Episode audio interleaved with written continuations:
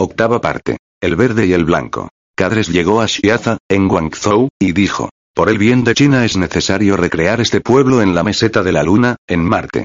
Irá el pueblo entero, de manera que tendrán a sus familias, amigos y vecinos con ustedes. Serán 10.000. Dentro de 10 años, si deciden regresar podrán hacerlo, y se enviará a la nueva Xiaza a quienes los sustituyan. Creemos que les gustará aquello.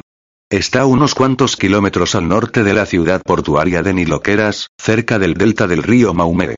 La tierra es fértil y ya hay poblaciones chinas en la región, y barrios chinos en todas las ciudades importantes. Hay muchas hectáreas de tierra vacía.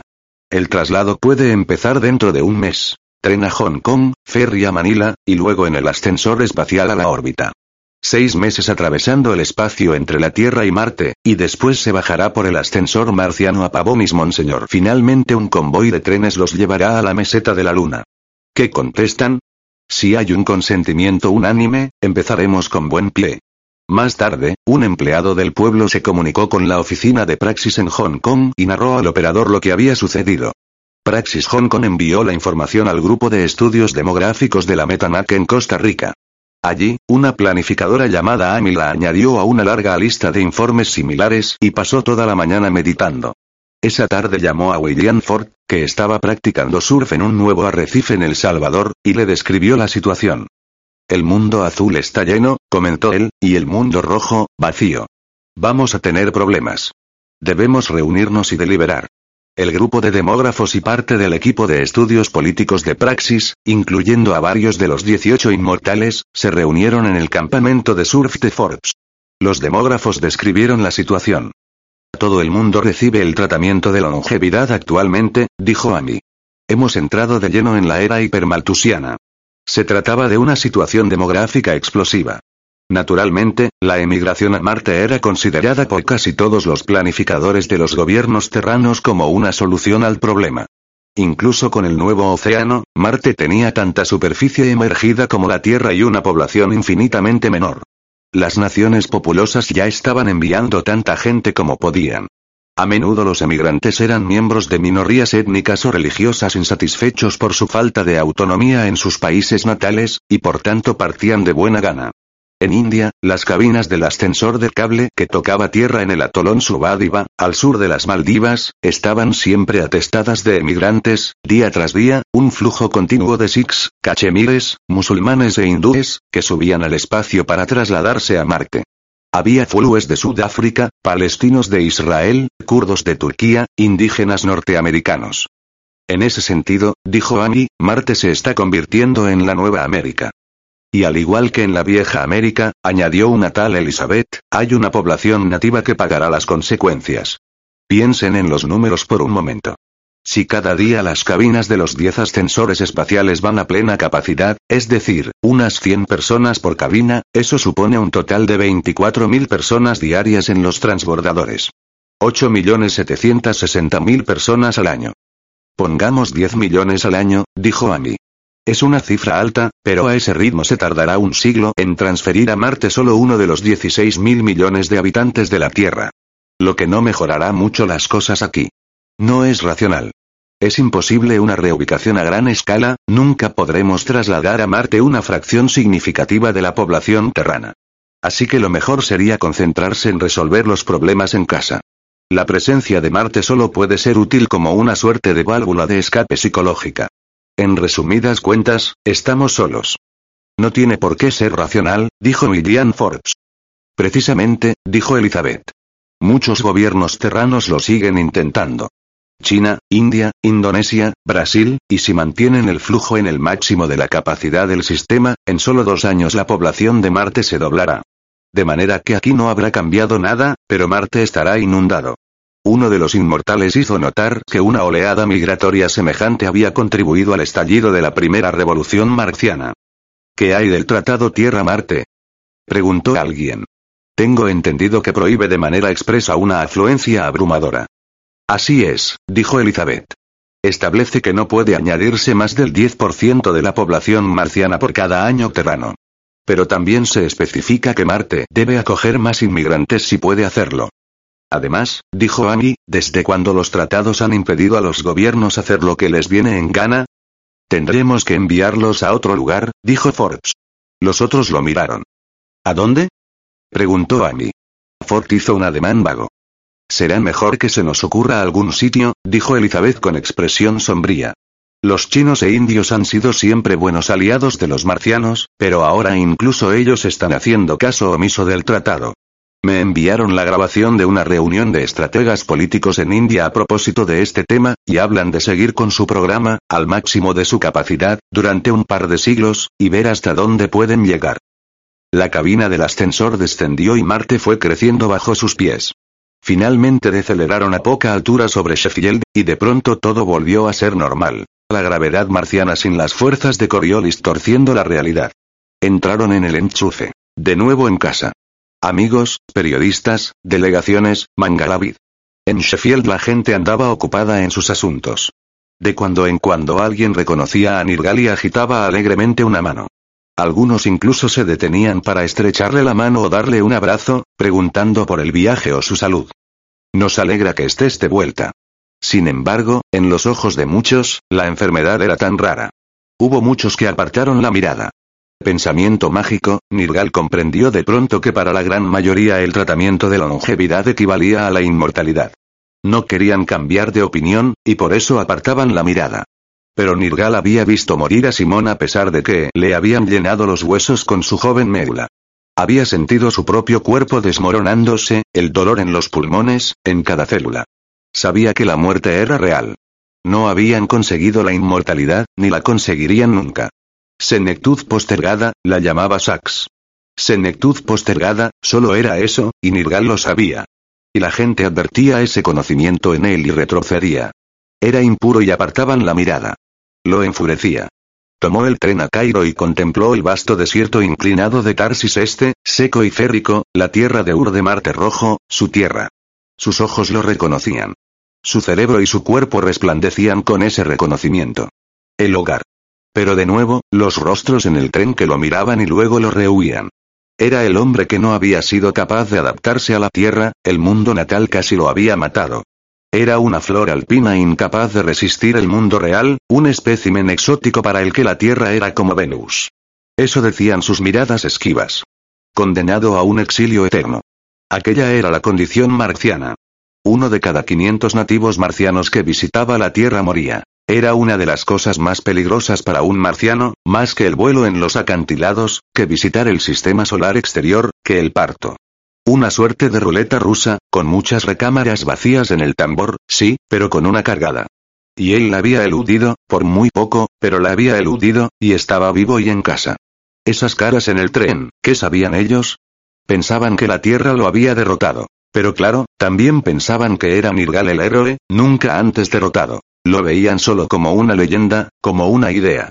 Nada sabían de Jaque o Simón, ni de Dao Hiroko. No sabían nada de él. Tenía 26 años marcianos, era un hombre de mediana edad que había sufrido todo lo que cualquier hombre de su edad podía sufrir. La muerte de los padres, la muerte del amor, había traicionado y lo habían traicionado. Esas cosas le ocurrían a todo el mundo, pero ese no era el Nirgal que la gente quería. El tren bordeó las primeras estribaciones curvas de los cañones del laberinto de la noche, y pronto entró flotando en la vieja estación de Cairo. Nirgal bajó y observó con curiosidad la ciudad tienda. Había sido un reducto metanat que nunca había visitado.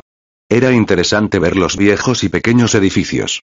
El ejército rojo había destrozado la planta física durante la revolución y aún se veían muchas paredes convertidas en ruinas ennegrecidas. La gente lo saludó mientras se dirigía a las oficinas de la ciudad por el ancho bulevar central. Y allí estaba ella, en el vestíbulo del ayuntamiento, junto a los ventanales que dominaban la Odenilus Noctis. Nirgal se detuvo, sin aliento. Ella todavía no lo había visto. El rostro era más redondo, pero por lo demás seguía tan alta y esbelta como siempre. Llevaba una blusa de seda verde y una falda de un verde más oscuro de un material más vasto, y los cabellos negros se derramaban por su espalda en una cascada resplandeciente. No podía dejar de mirarla. De pronto ella notó su presencia y vaciló. Tal vez las imágenes de la pantalla no habían mostrado cabalmente los estragos que había hecho en él la enfermedad terrana.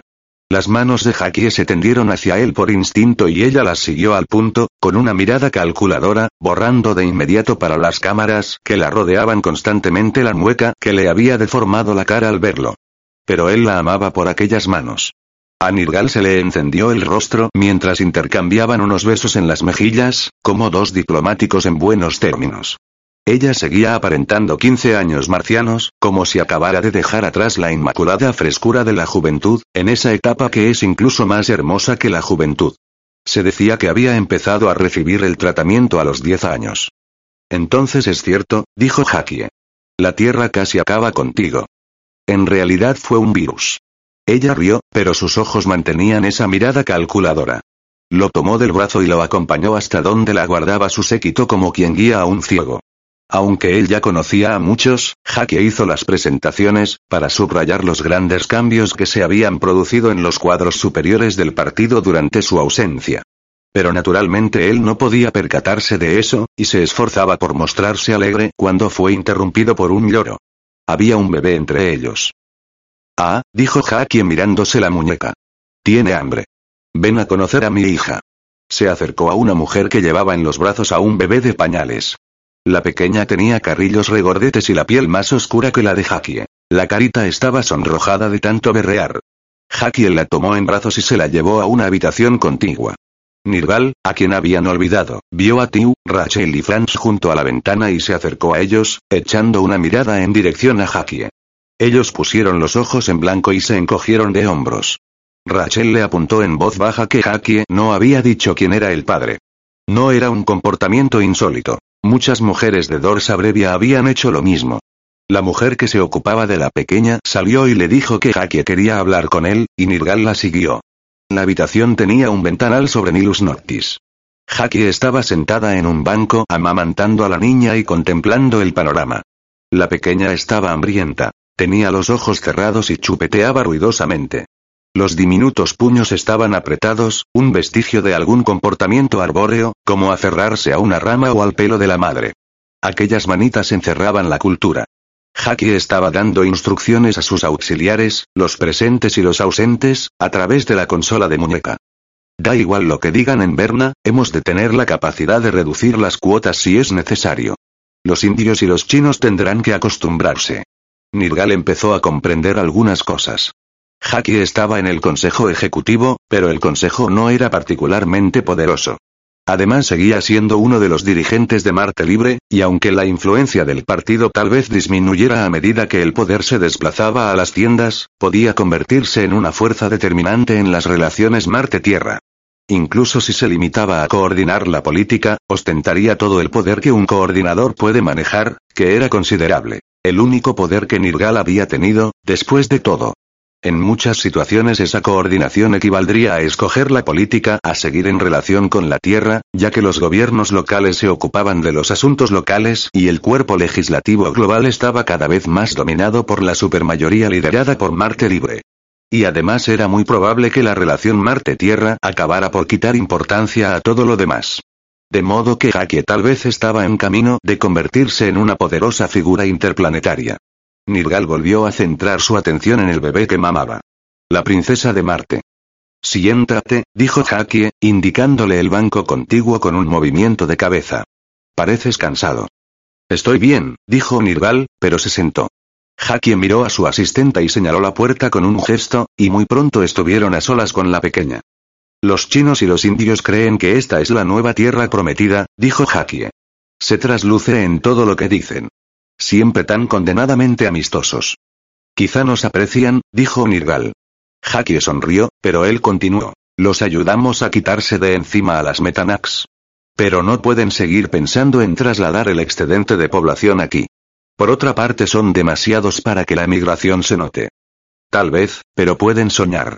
Y gracias a los ascensores espaciales pueden mantener un flujo de emigración regular. Las cifras crecen más deprisa de lo que piensas. Nirgal meneó la cabeza. Nunca será suficiente. ¿Cómo lo sabes? No has estado en ninguno de los dos sitios. Mil millones es una cifra muy alta, Jaque, demasiado alta para que podamos imaginarla.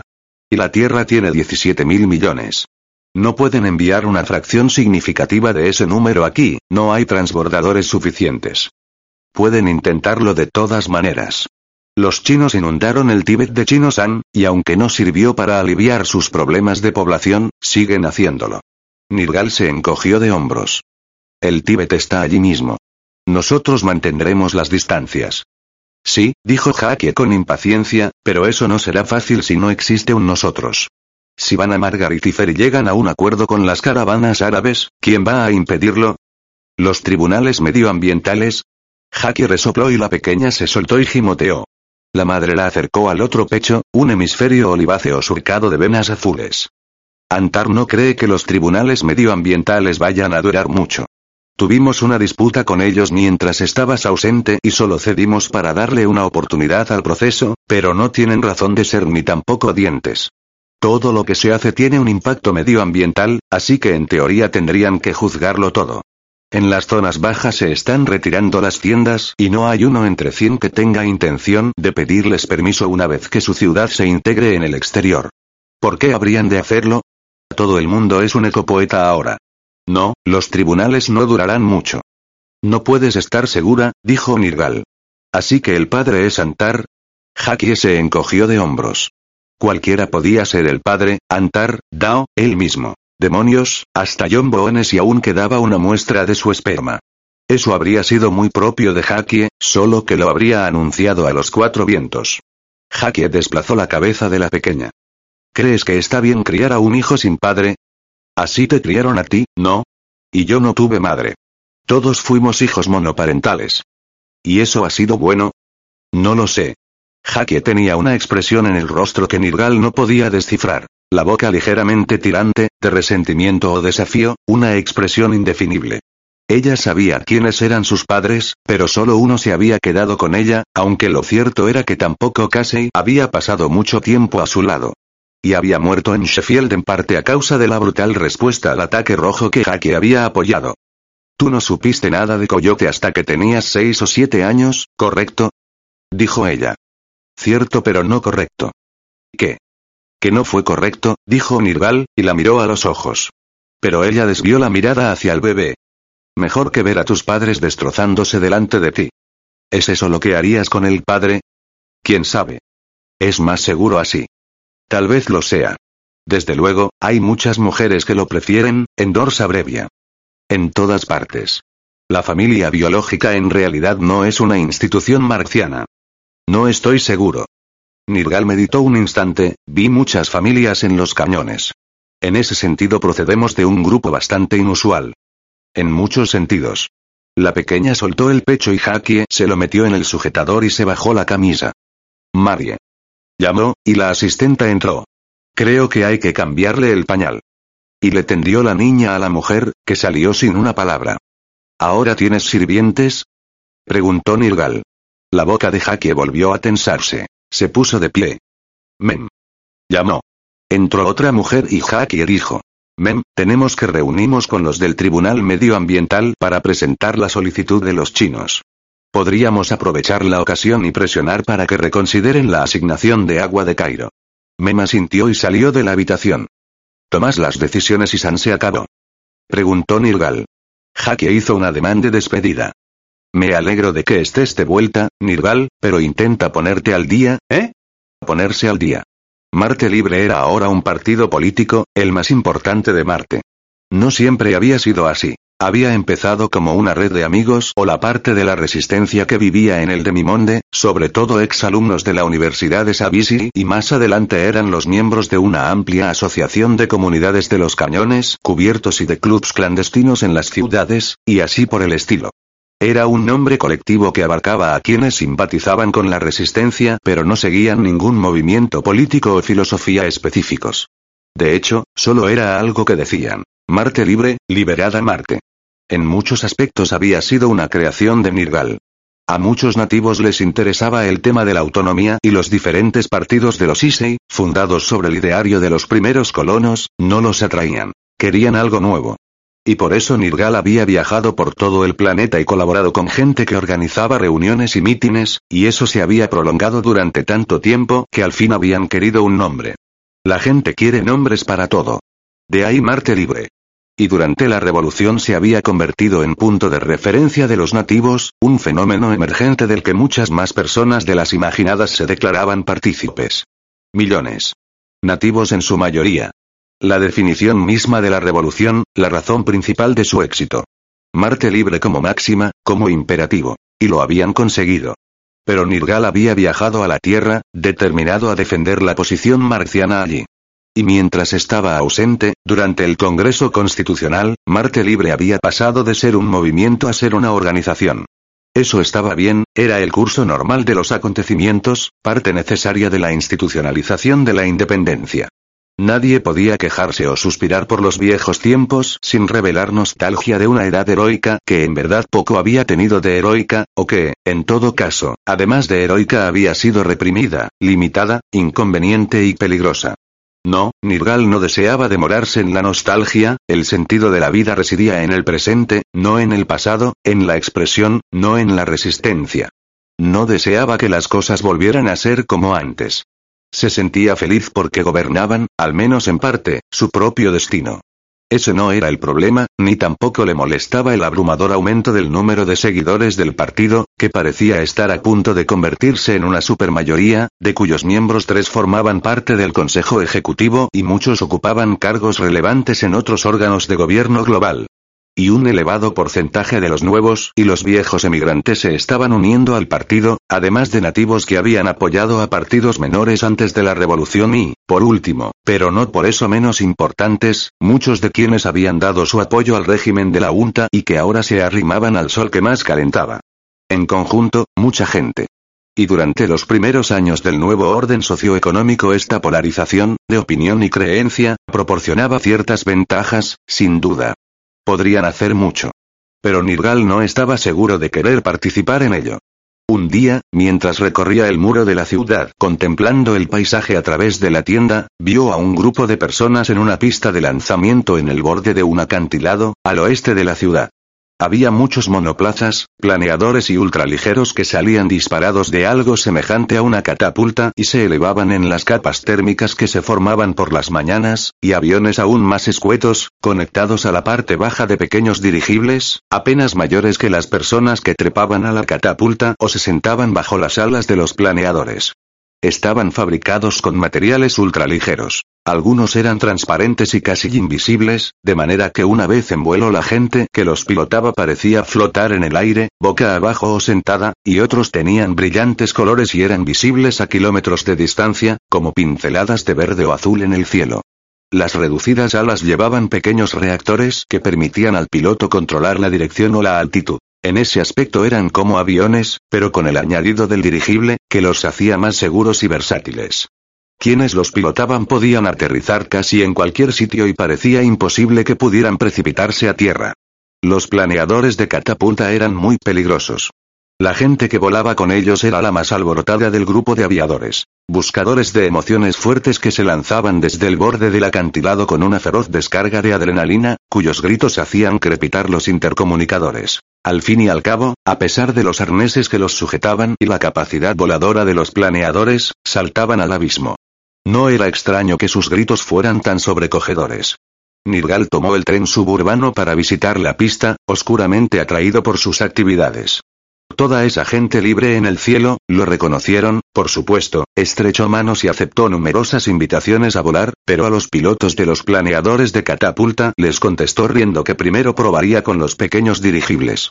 Había uno de dos plazas amarrado allí, un poco más grande que el resto, y una tal Mónica lo invitó a volar, llenó de combustible los depósitos del aparato y acomodó a Nirgal a su lado.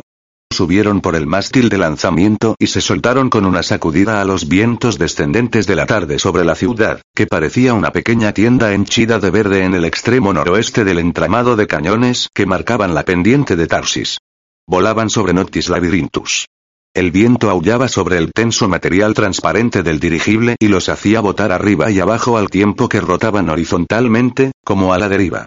Pero Mónica se echó a reír y empezó a manipular los mandos que tenía delante, y muy pronto se encontraron volando hacia el sur a través del laberinto, sobre cañones cuyas intersecciones formaban X irregulares. Sobrevolaron el caos de Compton y la tierra desgarrada de las puertas ilirias, donde descendía sobre la cabecera del glaciar de Marineris. Los reactores de este aparato tienen más potencia de la necesaria, le informó Mónica por los auriculares. Puedes alcanzar unos 250 kilómetros por hora, aunque no creo que te gustara probarlo. Los reactores también contrarrestan el impulso del dirigible y permiten el descenso. Anda, prueba tú. Este es el acelerador del reactor izquierdo y este el del derecho, y aquí están los estabilizadores. Con los reactores te las apañarás fácilmente, pero los estabilizadores requieren algo de práctica. Nirgal tenía delante su propio panel de mandos. Pulsó los aceleradores. El dirigible viró a la derecha y después a la izquierda. ¡Wow! exclamó. El vuelo está supervisado por un ordenador, de manera que si pulsas una maniobra desastrosa, él se niega a ejecutarla. ¿Cuántas horas de vuelo se necesitan para aprender a pilotarlo? Ya lo estás haciendo, ¿no? Dijo ella y rió. No, en serio, se necesitan unas 100 horas, y depende de lo que entiendas por aprender. Hay una etapa que llamamos meseta de la muerte, entre las 100 y las 1000 horas, cuando los pilotos se relajan, sin ser aún buenos de verdad, y se meten en problemas. Pero por lo general solo ocurre con los planeadores de catapulta. Con estos, en cambio, las horas de simulador son como las de vuelo real, así que puedes incluirlas y cuando estés aquí arriba te conectarán aunque oficialmente no hayas cumplido el tiempo de vuelo mínimo. Interesante. Y lo era. El gigantesco laberinto de cañones debajo de ellos, las súbitas subidas y bajadas cuando el viento los embestía, el estridente aullido del viento sobre la góndola. Es como convertirse en un pájaro. Exactamente. Y una parte de él supo que aquello le iría bien. El corazón se contenta con una cosa u otra. A partir de aquel día pasó muchas horas en los simuladores de vuelo de la ciudad y varias veces a la semana se reunía con Mónica o alguno de sus amigos y tomaba otra lección de vuelo en el acantilado. No era un asunto complicado y pronto pensó que podía intentar un vuelo sin compañía. Le aconsejaron que fuera paciente y él siguió entrenándose. En los simuladores era como estar en el aire. Si los probabas haciendo algo insensato, el asiento se inclinaba y botaba de manera muy convincente. Más de una vez le contaron la historia de alguien que había metido el ultraligero en una espiral tan lamentable que el asiento se había soltado de sus monturas y se había estrellado contra la pared de cristal que había delante. El piloto había acabado con un brazo roto y varios espectadores habían resultado heridos. Nirgal evitaba esos y otros errores. Asistía a las reuniones de Marte primero en el ayuntamiento casi todas las mañanas y volaba todas las tardes. Con el paso de los días descubrió que temía las sesiones matinales. Solo deseaba volar. Por mucho que dijeran, él no había fundado Marte Libre. Fuera lo que fuese lo que había estado haciendo durante esos años, desde luego no era política, no como aquella al menos. Tal vez había existido un pequeño componente político, pero en general se había limitado a vivir su vida y a intercambiar impresiones con la gente del Demimonde y de las ciudades abiertas a propósito de cómo podían conservar ciertas libertades y placeres. De acuerdo, había sido política, todo lo era. Pero en realidad no le interesaba lo más mínimo la política. O tal vez fuera el gobierno. Particularmente poco atractivo si lo dominaban Jackie y sus cohortes. Esa era otra clase de política. Desde el primer momento había advertido que en el círculo íntimo de Jackie su regreso no había sido bien acogido. Había estado ausente casi un año marciano, y durante ese tiempo gente nueva había saltado a la palestra, catapultados por la revolución. Para ellos Nirgal representaba una amenaza para el liderazgo de Jackie y para la influencia de ellos sobre Jackie. Se oponían a él con firmeza aunque de manera sutil. Durante un tiempo había sido el líder de los nativos, la figura carismática de la tribu indígena, hijo de Hiroko y Coyote, progenitores con una potente carga mítica, sobre el que era difícil prevalecer. Pero ese tiempo había pasado. Ahora era Haki quien llevaba la batuta, y podía enfrentar a Nirgal con su propio linaje mítico. Además de sus orígenes comunes en Zigoto, descendía de Yomboone y también la respaldaba, parcialmente, el culto minoico de Dorsa Brevia. Por no mencionar el poder directo que tenía sobre él en su intensa dinámica particular. Pero los consejeros de Haki no se percataban de todo esto. Para ellos él era una fuerza amenazante, en absoluto debilitada por su enfermedad terrana, una amenaza continua para su reina nativa. Por eso participaba en las reuniones matinales tratando de no hacer caso de sus mezquinas maniobras, tratando de concentrarse en los problemas del planeta que se presentaban a su consideración, muchos de ellos relacionados con disputas medioambientales. Muchas ciudades deseaban quitar la tienda cuando la presión atmosférica lo permitiera, y casi ninguna de ellas consideraba que aquel fuera un asunto en el que los tribunales medioambientales tuvieran voz ni voto. Algunas zonas eran lo suficientemente áridas para que el agua fuese un tema crucial, y las solicitudes de asignaciones de agua llegaban a raudales. Al final parecía que el nivel del Mar del Norte descendería un kilómetro si se enviaba el agua necesaria a las sedientas ciudades del sur. Esta y otras mil cuestiones ponían a prueba el alcance de las disposiciones constitucionales que trataban de compaginar la autonomía local con los intereses globales. Los debates no acabarían nunca. Aunque Nirgal no concedía un especial interés a estas disputas, le parecían sin embargo preferibles a la política que el partido ponía en práctica en Cairo. Había regresado de la tierra sin ningún cargo oficial en el nuevo gobierno ni el viejo partido, y advertía que intentaban encontrar un sitio para él. Unos querían endilgarle un cargo casi desprovisto de autoridad, y otros, los que le respaldaban, o mejor dicho, los oponentes de Hakie, deseaban darle poder real. Algunos amigos le aconsejaron que esperara y se postulara como senador en las próximas elecciones, otros mencionaron el Consejo Ejecutivo, otros, cargos en el partido, e incluso en el TMG. Todas esas funciones le parecían espantosas por una u otra razón, y cuando hablaba con Nadia por pantalla comprendía que representarían una dura carga. Aunque ella trabajaba con ahínco, al parecer imperturbable, era evidente que el Consejo Ejecutivo le desagradaba sobremanera. Por tanto Nirgal se limitó a escuchar atentamente y con expresión impávida los consejos que recibía. Hakie se guardó su opinión. En las reuniones donde se proponía que Nirgal fuese una suerte de ministro sin cartera, ella lo miraba con una expresión más vacía que la usual, por lo que Nirgal concluyó que a ella esa posibilidad le desagradaba profundamente. Hakie lo quería atrapado en algún cargo inferior, pero si Nirgal se quedaba al margen del sistema, allí estaba ella, con el bebé en los brazos, que podía ser hijo suyo. Y Antar la miraba con la misma expresión que Nirgal, con el mismo pensamiento. También Dao se lo habría preguntado de haber estado vivo. Un espasmo de dolor sacudió a Nirval al recordar a su medio hermano muerto, su torturador, su amigo. Él y Dao habían estado peleándose desde que tenía memoria, pero a pesar de todo habían seguido siendo hermanos. Aparentemente Haki ya había olvidado a Dao, y también a Casey. ¿Cómo olvidaría a Nirgal si alguna vez lo mataban? Ella formaba parte del grupo que había ordenado el aplastamiento del asalto rojo a Sheffield, ella había abogado por una respuesta contundente. Tal vez se veía obligada a olvidar esas muertes. La pequeña empezó a llorar. Era imposible encontrar ningún parecido en aquella cara regordeta. La boca era la de Hakie. Aparte de eso, el poder creado por el engendramiento anónimo era aterrador. Cierto que un hombre podía hacer lo mismo, obtener un nuevo, desarrollarlo por ectogénesis, criar al niño solo. Seguramente empezaría a ocurrir, sobre todo si muchas mujeres seguían el ejemplo de Hakie. Un mundo sin padres. En fin, los amigos constituían la verdadera familia. Pero de todas maneras se estremeció al recordar lo que Hiroko había hecho, lo que Haki estaba haciendo. Salía a volar para quitarse aquellos pensamientos de la cabeza. Una noche, después de un vuelo glorioso entre las nubes, estaba tomando una copa en el pub de la pista cuando la conversación tomó un nuevo rumbo y alguien mencionó el nombre de Hiroko. Oí decir que estaba en Elysium, dijo una mujer, trabajando en una nueva comuna de comunas. ¿Quién te lo dijo? Preguntó Nirval, seguramente con algo de brusquedad. Sorprendida, ella dijo. ¿Recuerdas a los aviadores que estuvieron aquí la semana pasada, los que están dando la vuelta al mundo? Estuvieron en Elysium el mes pasado y dijeron que la habían visto.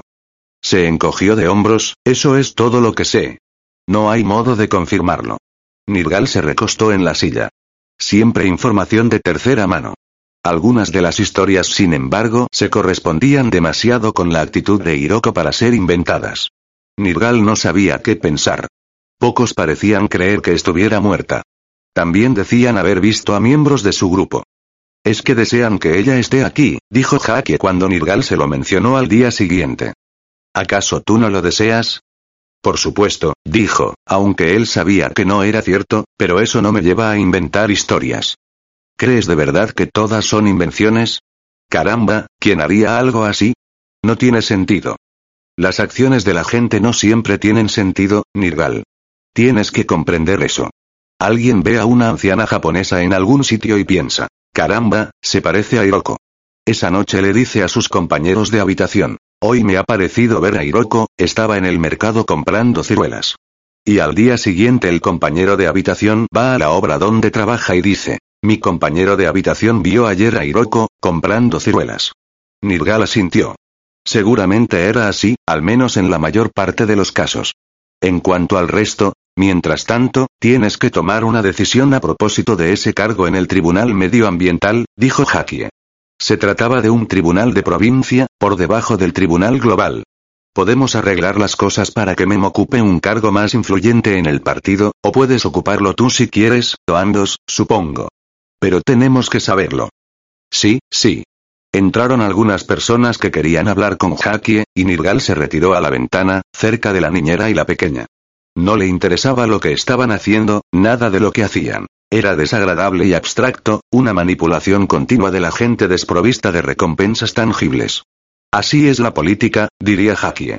Y era evidente que a ella le gustaba, pero a Nirgal, no. Era extraño. Había trabajado toda su vida para llegar a esa situación, y ahora la detestaba.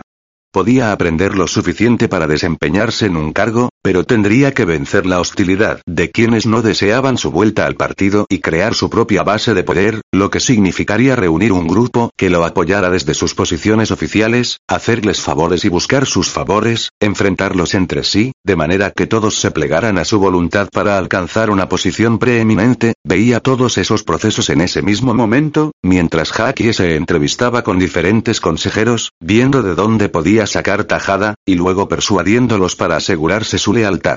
Por supuesto, diría ella si Nirgal se lo mencionaba, así es la política. Si querían crear el nuevo mundo por el que tanto habían luchado tenían que actuar de aquella manera. No podían mostrarse demasiado escrupulosos, tenían que ser realistas, taparse las narices y obrar. En cierto modo era una actitud noble, pues era trabajo que debía hacerse. Nirgal no podía decidir si aquellas justificaciones eran válidas o no. Habían trabajado durante toda la vida contra la dominación terrana solo para acabar en una versión local de lo mismo. ¿Podía la política ser otra cosa que política, práctica, cínica, chanchullera, fea? No lo sabía. Se sentó en el banco de la ventana y miró el rostro dormido de la niña. En el otro extremo de la sala, Hakia intimidaba a los delegados de Marte Libre de Elysium. Ahora que Elysium era una isla rodeada por el mar septentrional, estaban más determinados que nunca a hacerse dueños de su destino, incluso poniendo límites a la inmigración para impedir que el macizo se desarrollara mucho más. Eso está muy bien, decía Hakie, pero es una isla muy grande, casi un continente, rodeado de agua, lo que lo hace especialmente húmedo, con una costa de miles de kilómetros, numerosos lugares donde ubicar puertos, puertos pesqueros, sin duda. Comprendo su deseo de limitar el desarrollo, todos lo sentimos así, pero los chinos han expresado un particular interés en asentarse allí, ¿y qué se supone que tengo que decirles? ¿Que a los lugareños de Lisium no les gustan los chinos? ¿Que queremos su ayuda en tiempos de crisis pero no los queremos en el vecindario? No es porque sean chinos. exclamó el delegado. Naturalmente. Miren, les diré lo que haremos. Regresen a Fosa Sur e informen de las dificultades a las que nos enfrentamos, y yo haré todo lo que esté en mi mano para ayudarlos. No puedo garantizarles resultados, pero haré lo que pueda. Gracias, dijo el delegado, y se marchó. Hakie se volvió a su ayudante. ¡Qué idiota! ¿Quién es el siguiente? Ah, claro, el embajador chino. Hazlo pasar. El embajador era una mujer bastante alta. Hablaba en mandarín y Suya traducía a un claro inglés británico. Tras un intercambio de bromas, la mujer solicitó permiso para establecer algunos asentamientos, preferiblemente en las provincias ecuatoriales. Nirgal observaba la escena, fascinado. Así habían empezado antaño los asentamientos. Grupos de conciudadanos que habían llegado y construido una ciudad tienda o una morada en los acantilados, o cubierto un cráter, Jackie se mostró educada y dijo. Es posible. Naturalmente habrá que remitir la petición a los tribunales medioambientales para que decidan. Sin embargo, hay una gran extensión de tierra disponible en el macizo de Elysium. Tal vez podría arreglarse algo allí, sobre todo si China contribuyese a la creación de infraestructuras, a la reducción del impacto, discutieron los detalles. Al cabo de un rato la embajadora se marchó. Haki miró a Nirgal. Nirgal, ¿puedes decirle a Rachel que venga? Y trata de decidir pronto lo que vas a hacer, ¿de acuerdo? Nirgal abandonó el edificio, cruzó la ciudad y entró en su habitación.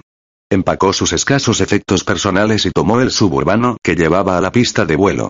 Allí le pidió a Mónica permiso para usar uno de los planeadores con dirigible, un monoplaza. Estaba preparado para volar solo, entre las horas de simulador y las de instructores tenía las suficientes. Había otra escuela de vuelo en Marineris, en Candor Mensa. Se comunicó con el funcionario de la escuela y este dijo que no había ningún inconveniente para que volara con el dirigible hasta allí, y que un piloto lo devolviera a su base. Era mediodía. Los vientos que se precipitaban por la pendiente de Tarsis habían empezado a soplar, y se intensificarían conforme avanzara la tarde.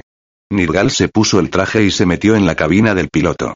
La pequeña nave se deslizó hacia arriba por el mástil de lanzamiento, sujeta por el morro, y luego se soltó. Se elevó sobre Noctis Labyrinthus y viró al este.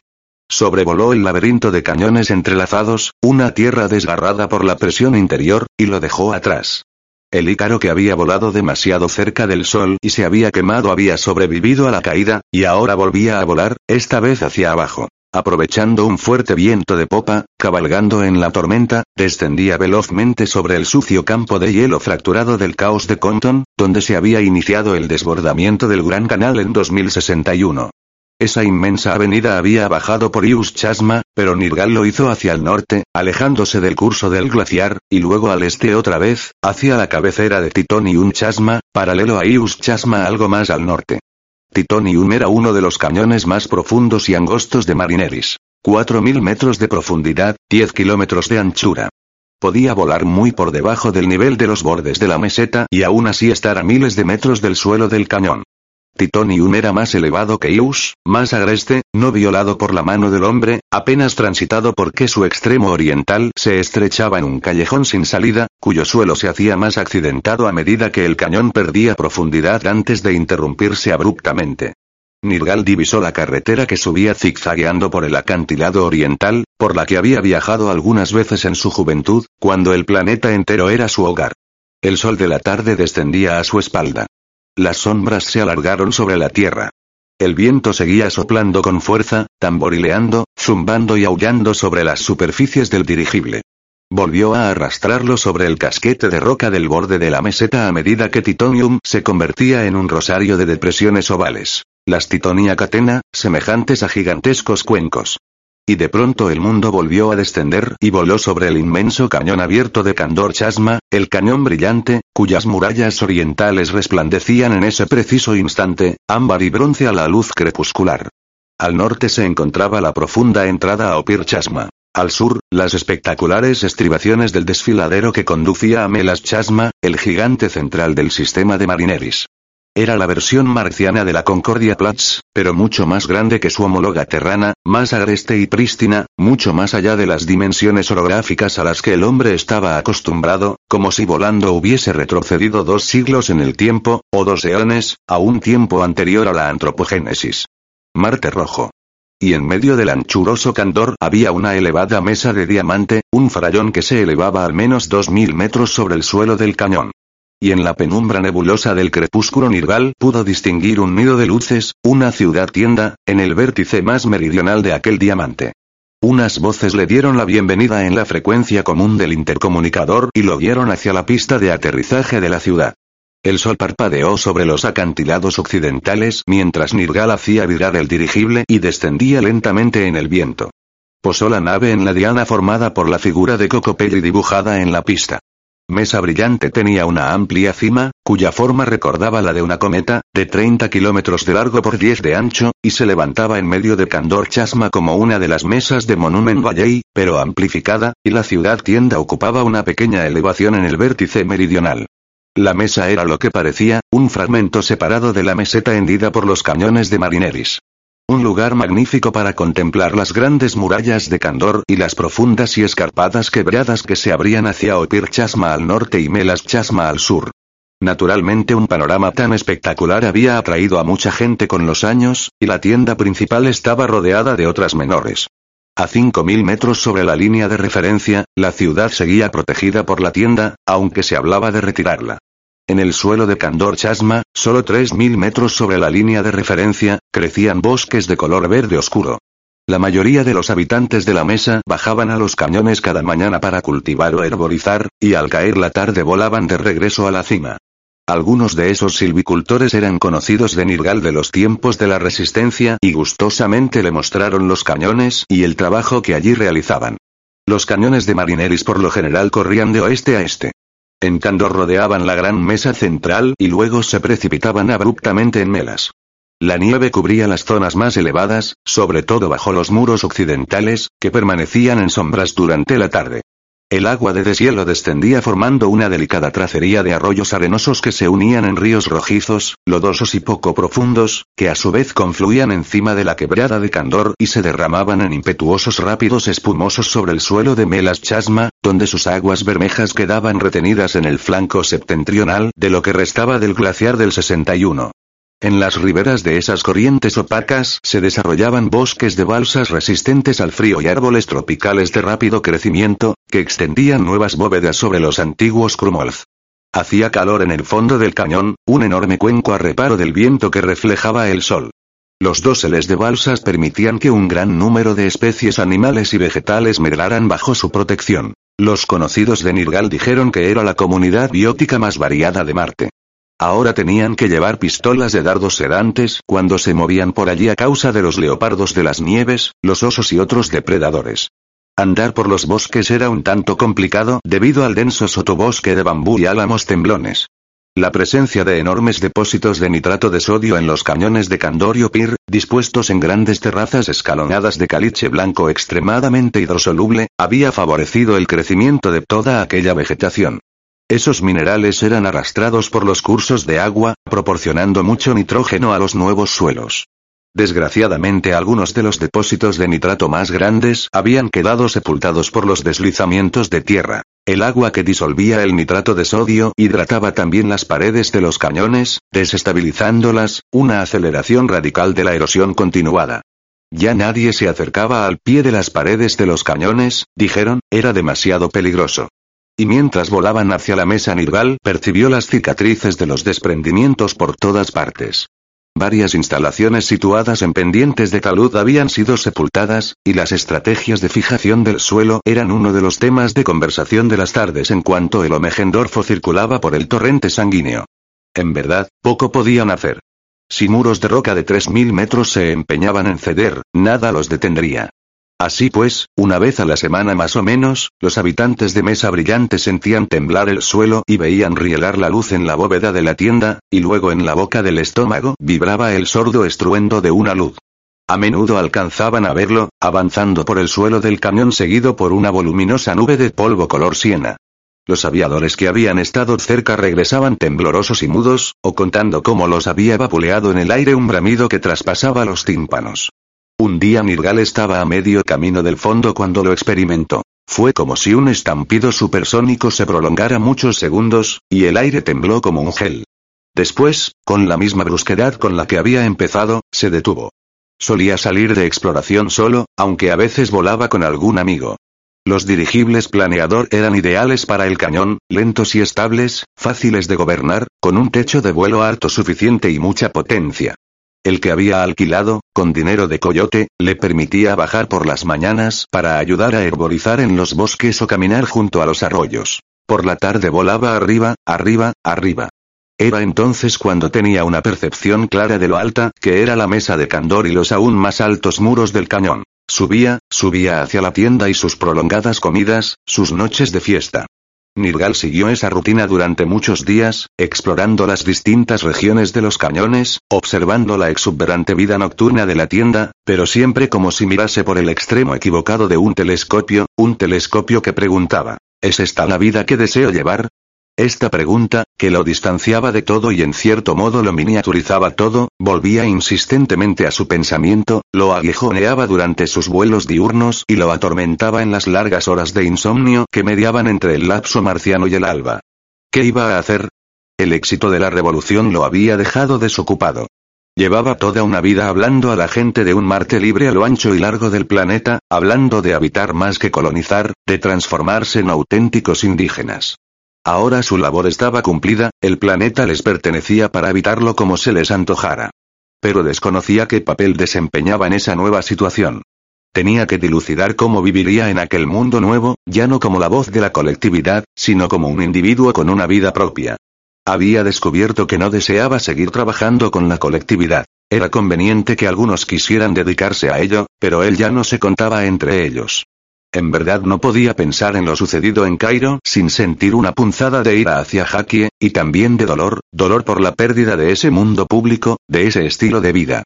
Costaba renunciar a ser revolucionario, aunque parecía una decisión sin consecuencias, lógicas o emocionales. Pues bien, tenía que hacer algo, esa vida pertenecía al pasado. En medio de un lento viraje de su aparato, comprendió de pronto a Maya y su cháchara obsesiva sobre la metempsicosis. Nirgal tenía ya 27 años marcianos, había recorrido todo Marte, había estado en la Tierra y regresado a un mundo libre. Había llegado el momento de una nueva encarnación. Así, sobrevolaba la inmensidad de Candor, buscando alguna imagen de sí mismo. Las desnudas y fracturadas paredes del camión eran como formidables espejos minerales, y en ellos vio con claridad que era una criatura diminuta, tan insignificante como un mosquito en una catedral. Durante sus vuelos de estudio sobre aquellos enormes palimpsestos de facetas, se percató de dos marcados impulsos en su interior, distintos y excluyentes a pesar de estar uno dentro del otro, como el mundo verde y el mundo blanco. Por un lado, deseaba continuar siendo un vagabundo, volar, caminar y navegar por el planeta, ser un nómada vagando incesantemente hasta llegar a conocer Marte mejor que nadie. Una euforía que le resultaba familiar, porque eso era lo que había hecho toda la vida. Sería la forma de su vida anterior sin el contenido. Y ya conocía la soledad de esa vida, el desarraigo que le hacía sentirse tan aislado, que le provocaba aquella sensación de estar mirando por el lado equivocado del telescopio. Viniendo de todas partes, no venía de ningún sitio, no tenía hogar. Y por eso ahora deseaba ese hogar, tanto más que la libertad. Un hogar. Deseaba llevar una vida plena, elegir un lugar y permanecer en él, llegar a conocerlo a fondo, en todas las estaciones, cultivar su propio alimento, construir su casa y fabricar sus herramientas, formar parte de una comunidad de amigos. Ambos deseos coexistían o, para ser más exactos, se alternaban en una rápida y sutil oscilación de emociones contrapuestas y lo abocaban al insomnio y el desasosiego. No veía cómo reconciliarlos, puesto que se excluían mutuamente. Nadie tenía ninguna sugerencia útil para superar la disyuntiva. Coyote parecía reacio a echar raíces, pero al fin y al cabo era un nómada vocacional. Ar consideraba una aberración la vida errante, porque se apegaba con fuerza a los lugares que visitaba. La formación no política de Nirval, en ingeniería de mesocosmos, no le socorría, porque si bien en las grandes alturas tendrían que estar siempre dentro de tiendas y la ingeniería de mesocosmos sería necesaria, se estaba convirtiendo más en una ciencia que en un arte, y con una experiencia creciente los problemas y sus soluciones serían cada vez más rutinarios. Además, deseaba en realidad una profesión recluida en una tienda ahora que la mayor parte de las zonas bajas del planeta se estaban transformando en tierra sobre la que podían caminar. No, deseaba vivir al aire libre, conocer los secretos de un trozo de planeta, de su suelo, plantas y animales, del tiempo, los cielos y todo lo demás. Una parte de él lo deseaba, a veces. Empezó a darse cuenta de que fuese cual fuese su elección Candor Chasma no era el lugar indicado. Sus amplias vistas impedían que lo viera como un hogar. Era demasiado vasto, demasiado inhumano. El fondo de los cañones era naturaleza salvaje, y cada primavera los arroyos del deshielo se desbordaban, abrían nuevos cauces, quedaban sepultados bajo gigantescos corrimientos de tierras. Fascinante, pero poco apropiado como hogar. Los lugareños vivirían en mesa brillante y solo visitarían el fondo del cañón durante el día. La mesa sería su verdadero hogar. No estaba mal pensado. Pero la mesa era una isla en el cielo, un popular destino turístico para disfrutar de vacaciones con vuelos, fiestas que se prolongaban toda la noche y hoteles caros, para jóvenes y enamorados, todo fantástico, estupendo, aunque atestado. Y cabía pensar en los lugareños mirando con furia e impotencia las huestes de visitantes y nuevos residentes extasiados ante los paisajes sublimes, gentes que llegarían como él mismo, en un momento oscuro de sus vidas, y ya no se marcharían, y los antiguos residentes añorarían el tiempo en que el mundo era nuevo y estaba vacío. No, ese no era el hogar que buscaba. Aunque le encantaba la manera en que el alba arrebolaba las estriadas paredes occidentales de Candor, que refulgían con todos los colores del espectro marciano mientras el cielo iba del índigo al malvado a un sorprendente y cerúleo tono terrestre, un lugar hermoso, tan hermoso que algunos días pensaba que valdría la pena quedarse en mesa brillante y defenderla, tratar de preservarla, descender en picado y aprender a conocer el tortuoso suelo salvaje, y elevarse lentamente por la tarde para ir a cenar. ¿Le haría sentirse en casa esa actividad? Y si era naturaleza salvaje lo que buscaba, no existían otros lugares menos espectaculares pero más remotos, y por tanto más salvajes. Oscilaba entre ambas opciones. Cierto día, mientras volaba sobre las espumantes cascadas y rápidos de la quebrada de Candor, recordó que John Boone había recorrido aquella zona solo en un rover poco después de que se construyera la autopista Transmarineris. ¿Qué habría dicho el maestro del equívoco sobre aquella sorprendente región? Nirgal recurrió a Pauline, la hija de Boone, y pidió candor. Encontró un diario oral que narraba un viaje a través del camión en 2046. Mientras volaba, escuchó la voz ronca y amistosa con acento estadounidense, una voz que no parecía estar hablándole a una IA, y deseó poder hablar con aquel hombre. Algunos decían que Nirgal había llenado el vacío dejado por John Boone, que había hecho el trabajo que éste habría hecho de haber vivido. Si eso era cierto, ¿qué decisión habría tomado John después? ¿Cómo habría vivido? Esta zona es increíble. De veras, es lo que te viene a la cabeza cuando piensas en Valles Marineris. En Melas el cañón era tan ancho que si estabas en el medio no alcanzabas a ver las paredes, quedaban bajo el horizonte. La curvatura del pequeño planeta produce efectos que nadie imaginó. Las viejas simulaciones mintieron con tanto descaro. Exageraban las verticales cinco o diez veces, si no recuerdo mal, lo que te daba la sensación de estar dentro de una ranura, y no es así. Caramba, veo una columna de roca que parece una mujer con toga. Supongo que podría ser la mujer de Lot. Me pregunto si será Sal, porque es blanca, aunque seguramente se trata de otra cosa. Tendré que preguntarle a Anne. ¿Qué sentirían aquellos suizos ante todo esto cuando construyeron la autopista? ¿Por qué no es demasiado alpino, más bien un antialpes, hacia abajo en lugar de hacia arriba, rojo en vez de verde, basalto en vez de granito? En fin, a pesar de todo parece que les gusta. Claro que ellos son suizos antisuizos, en cierto modo es lógico. So. Zona de baches, el rover salta como un loco. Intentaré avanzar por aquella terraza, parece más regular que este terreno. Sí, allá vamos, es como una carretera. Oh, es la carretera. Supongo que me desvío un poco, llevo el volante porque me gusta, pero es algo complicado seguir los radiofaros cuando hay tanto que ver ahí afuera. Los radiofaros son más apropiados para el piloto automático que para el ojo humano. Eh, ahí está la abertura sobre Upir Chasma, menudo desfiladero. Esa pared debe de tener, no sé, 6.000 metros de altura. Señor. Si la anterior se llamaba quebrada de Candor, habría que llamar a esta quebrada de Opir, ¿no? Puerta de Opir sería mejor. Echémosle una ojeada al mapa. El promontorio del extremo occidental de la quebrada se llama Candor Laves. Eso significa labios, ¿no? Garganta de Candor, oh, me parece que no. Es una abertura de padre y muy señor mío. Acantilados escarpados a ambos lados y 6.000 metros de altura. Eso es seis o siete veces la altura de los acantilados de Yosemite. Caramba. A decir verdad, no parecen tan altos. El escorzó, sin duda. Parecen el doble de altos, quién sabe, en realidad no recuerdo el aspecto de Yosemite, al menos las escalas. Este es el cañón más curioso que pueda imaginarse. Ah, ahí está Candor Mensa, a mi izquierda. Es la primera vez que veo claramente que no forma parte del muro de Candor Laves. Apuesto a que desde lo alto de esa mesa se ve un panorama espectacular. Seguro que construirán un hotel al que se accederá por aire. ¿Cómo me gustaría subir y verlo? Será divertido volar por aquí, aunque peligroso. Veo demonios de polvo de cuando en cuando, malignos remolinos, densos y oscuros. Un rayo de sol atraviesa el polvo e ilumina la mesa, una barra de mantequilla suspendida en el cielo. Ah, Dios, qué mundo tan hermoso. Nirgal compartía ese parecer. La voz del hombre le sonaba divertida y le sorprendió que hablase de volar por allí. Ahora comprendía por qué los Issei hablaban de Boone como lo hacían, la herida incurable que les había infligido su muerte.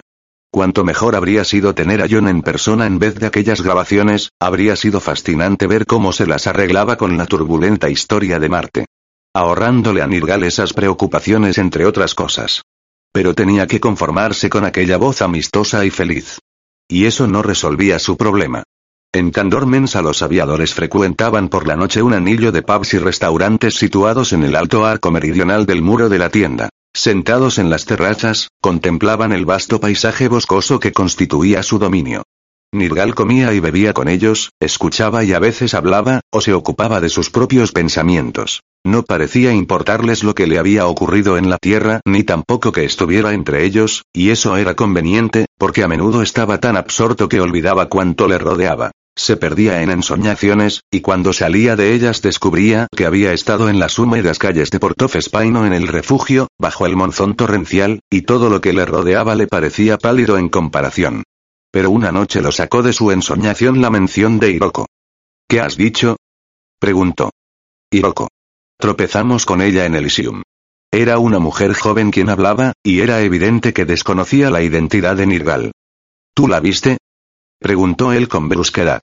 Sí. Ya no se oculta. Dijo que le gustaba mi planeador.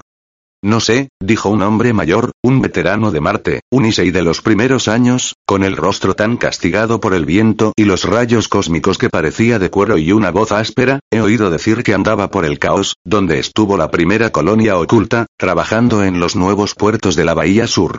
Otras voces intervinieron. Habían visto a Hiroko aquí, la habían visto allá, se había confirmado su muerte, había ido a la Tierra, Nirgal la había visto en la Tierra, pues aquí tenemos a Nirgal, dijo alguien al oír el último comentario, señalándolo sonriente. Él podrá confirmarlo o desmentirlo. Tomado por sorpresa, Nirgal meneó la cabeza. No la vi en la tierra, dijo. Solo eran rumores. Igual que aquí, pues. Nirgal se encogió de hombros. La joven, sonrojada después de saber que su interlocutor era Nirgal, insistió en que había visto a Hiroko. Nirgal la observó con atención. Esto era distinto. Nadie lo había afirmado ante él, excepto en Suiza. La mujer parecía preocupada, a la defensiva, pero se mantenía en sus trece. Hablé con ella. ¿Por qué mentir? ¿Y cómo era posible engañar a alguien sobre eso? ¿Impostores? ¿Pero con qué propósito? Notó, con disgusto, que se le había acelerado el pulso y estaba acalorado. Tenía que admitir que era propio de Hiroko actuar así, ocultarse a medias, no molestarse en comunicar su paradero a la familia que había dejado atrás. Y era un esfuerzo estéril buscar motivos para ese comportamiento extraño, inhumano, insensible. Hacía años que Nirgal había comprendido que en su madre había algo malsano. Poseía un carisma que arrastraba a la gente sin esfuerzo, pero estaba loca, y era capaz de cualquier cosa. Si es que estaba viva. No quería abrigar esperanzas de nuevo, no quería salir corriendo cada vez que alguien mencionaba su nombre, pero miraba el rostro de la chica como si quisiera leer en él, como si la imagen de Hiroko estuviera aún en sus pupilas. Otros estaban haciendo las preguntas que él habría hecho, de modo que se mantuvo al margen para evitar que la chica se sintiera presionada. Poco a poco contó la historia. Ella y unos amigos habían estado volando alrededor de Elysium, y se detuvieron para pasar la noche en la nueva península formada por los Flegramontes. Caminaron hacia el extremo helado del Mar del Norte, donde habían visto un nuevo asentamiento, y allí, entre los que trabajaban en la construcción, estaban Hiroko, Gene, Ria, Iwao y el resto de los primeros cien que la seguían desde los tiempos de la colonia oculta. Los aviadores habían manifestado su sorpresa, y los otros parecieron vagamente perplejos. Ya nadie se esconde, le había dicho Hiroko a la joven, después de alabarle el planeador. Pasamos la mayor parte del tiempo cerca de Dorsa Brevia, pero llevamos algunos meses por aquí. Y eso era todo. La mujer parecía sincera, no había motivo para creer que mentía o sufría alucinaciones. Nirgal no deseaba tomar aquello en consideración, pero de todas maneras pensaba abandonar Mesa Brillante y ver otros lugares. Así que podría, en fin, al menos tendría que comprobarlo. Shikata Ganai. Al día siguiente el recuerdo de la conversación ya no le acosaba tanto.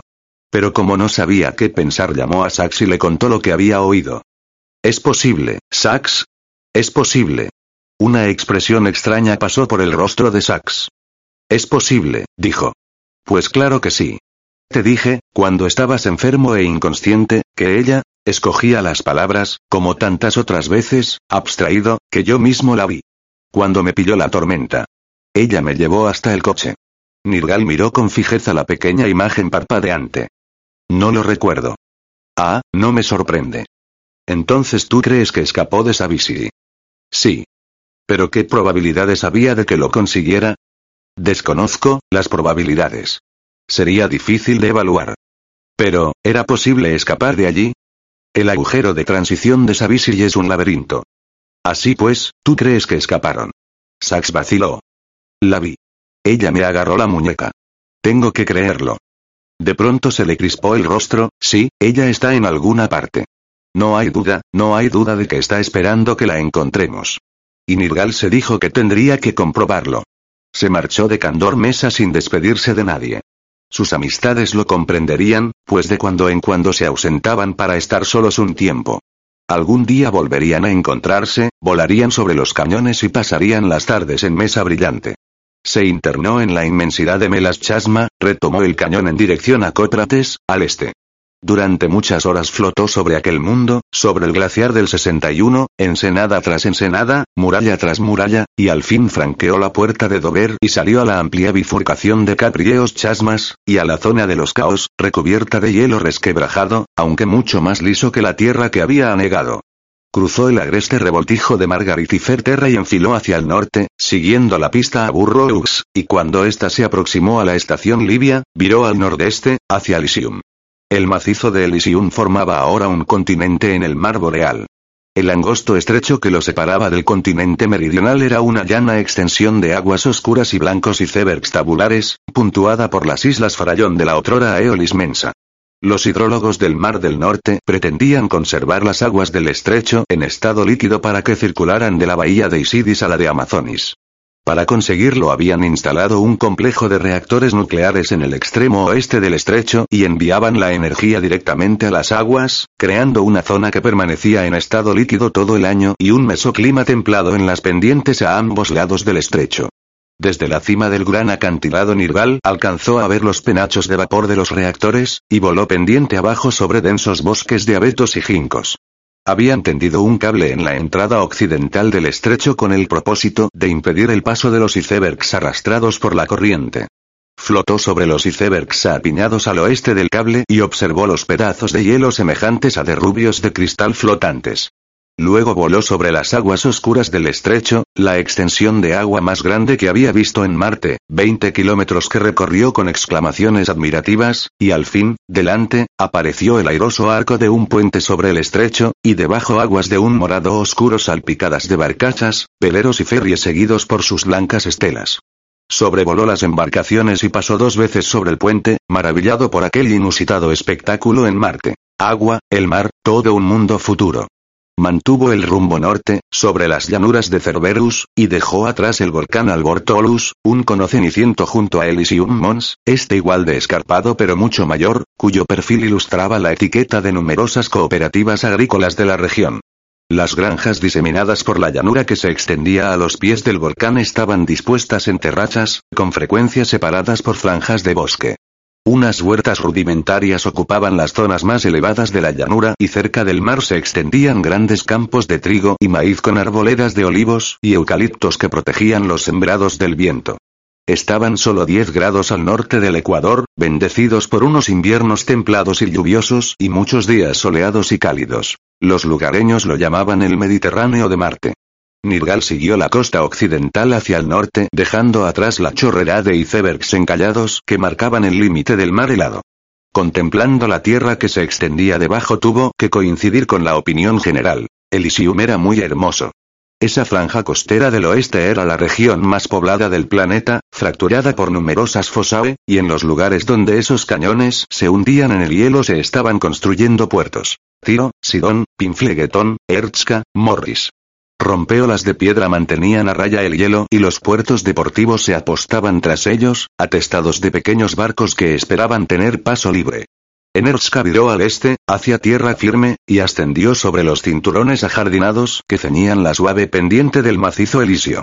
La mayoría de los habitantes de Elysium se concentraba allí, en zonas residenciales cultivadas intensivamente que se extendían hasta la región situada entre Elysium Mons y su estribación septentrional, el cono de Ecatestolus. Nirgal franqueó el desnudo asiento de piedra del paso entre el gran volcán y su pico vástago como una pequeña nube arrastrada por el viento. La vertiente oriental de Elysium no tenía nada en común con la occidental. Era roca desnuda, tosca y fracturada, con depósitos de arena, que se mantenía casi en su estado primitivo debido a que se encontraba en la zona del macizo que no recibía lluvias. Solo cerca de la costa oriental volvió a ver nirgal vegetación, sin duda favorecida por los alisios y las nieblas invernales. Las ciudades del flanco oriental eran como oasis, cuentas ensartadas en una pista que rodeaba la isla. En el extremo noreste de la isla las viejas colinas melladas de los Flegramontes se adentraban en el hielo y formaban una península espinosa. En algún lugar de esa zona había visto aquella mujer a Hiroko, y mientras volaba sobre la vertiente occidental de los Flegranirval pensó que no sería extraño encontrarla en un lugar como aquel, tan agreste y marciano. Como muchas de las cadenas montañosas de Marte, los Flegra eran lo que quedaba del borde de una antigua cuenca de impacto. Cualquier otro rasgo de la cuenca había desaparecido mucho antes.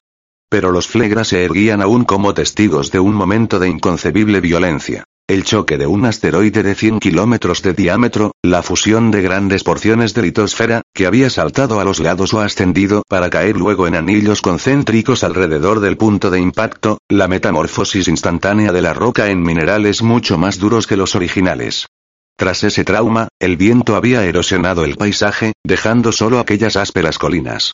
También allí había asentamientos, en los sumideros, en los valles cerrados y en los pasos que miraban al mar, granjas aisladas, aldeas de menos de 100 habitantes. Recordaba a Islandia. Siempre había gente que adoraba lugares tan remotos. Encaramada en una loma, a unos 100 metros sobre el mar, había una aldea llamada Nuanarpok, que en inuit significaba sentir un placer excesivo por estar vivo.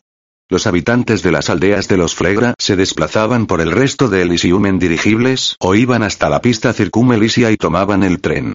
La ciudad más cercana en aquella zona de la costa era Aguas de Fuego, un puerto bien proporcionado en el flanco occidental, donde la cadena montañosa se convertía en una península.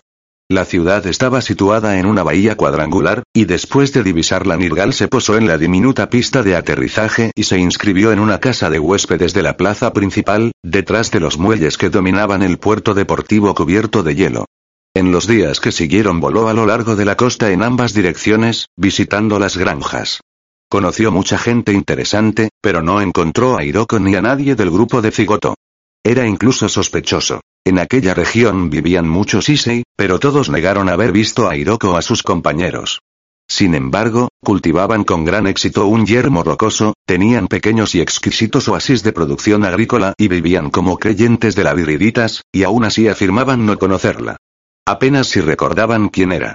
Un viejo norteamericano se le rió en la cara. ¿Es que crees que tenemos un gurú?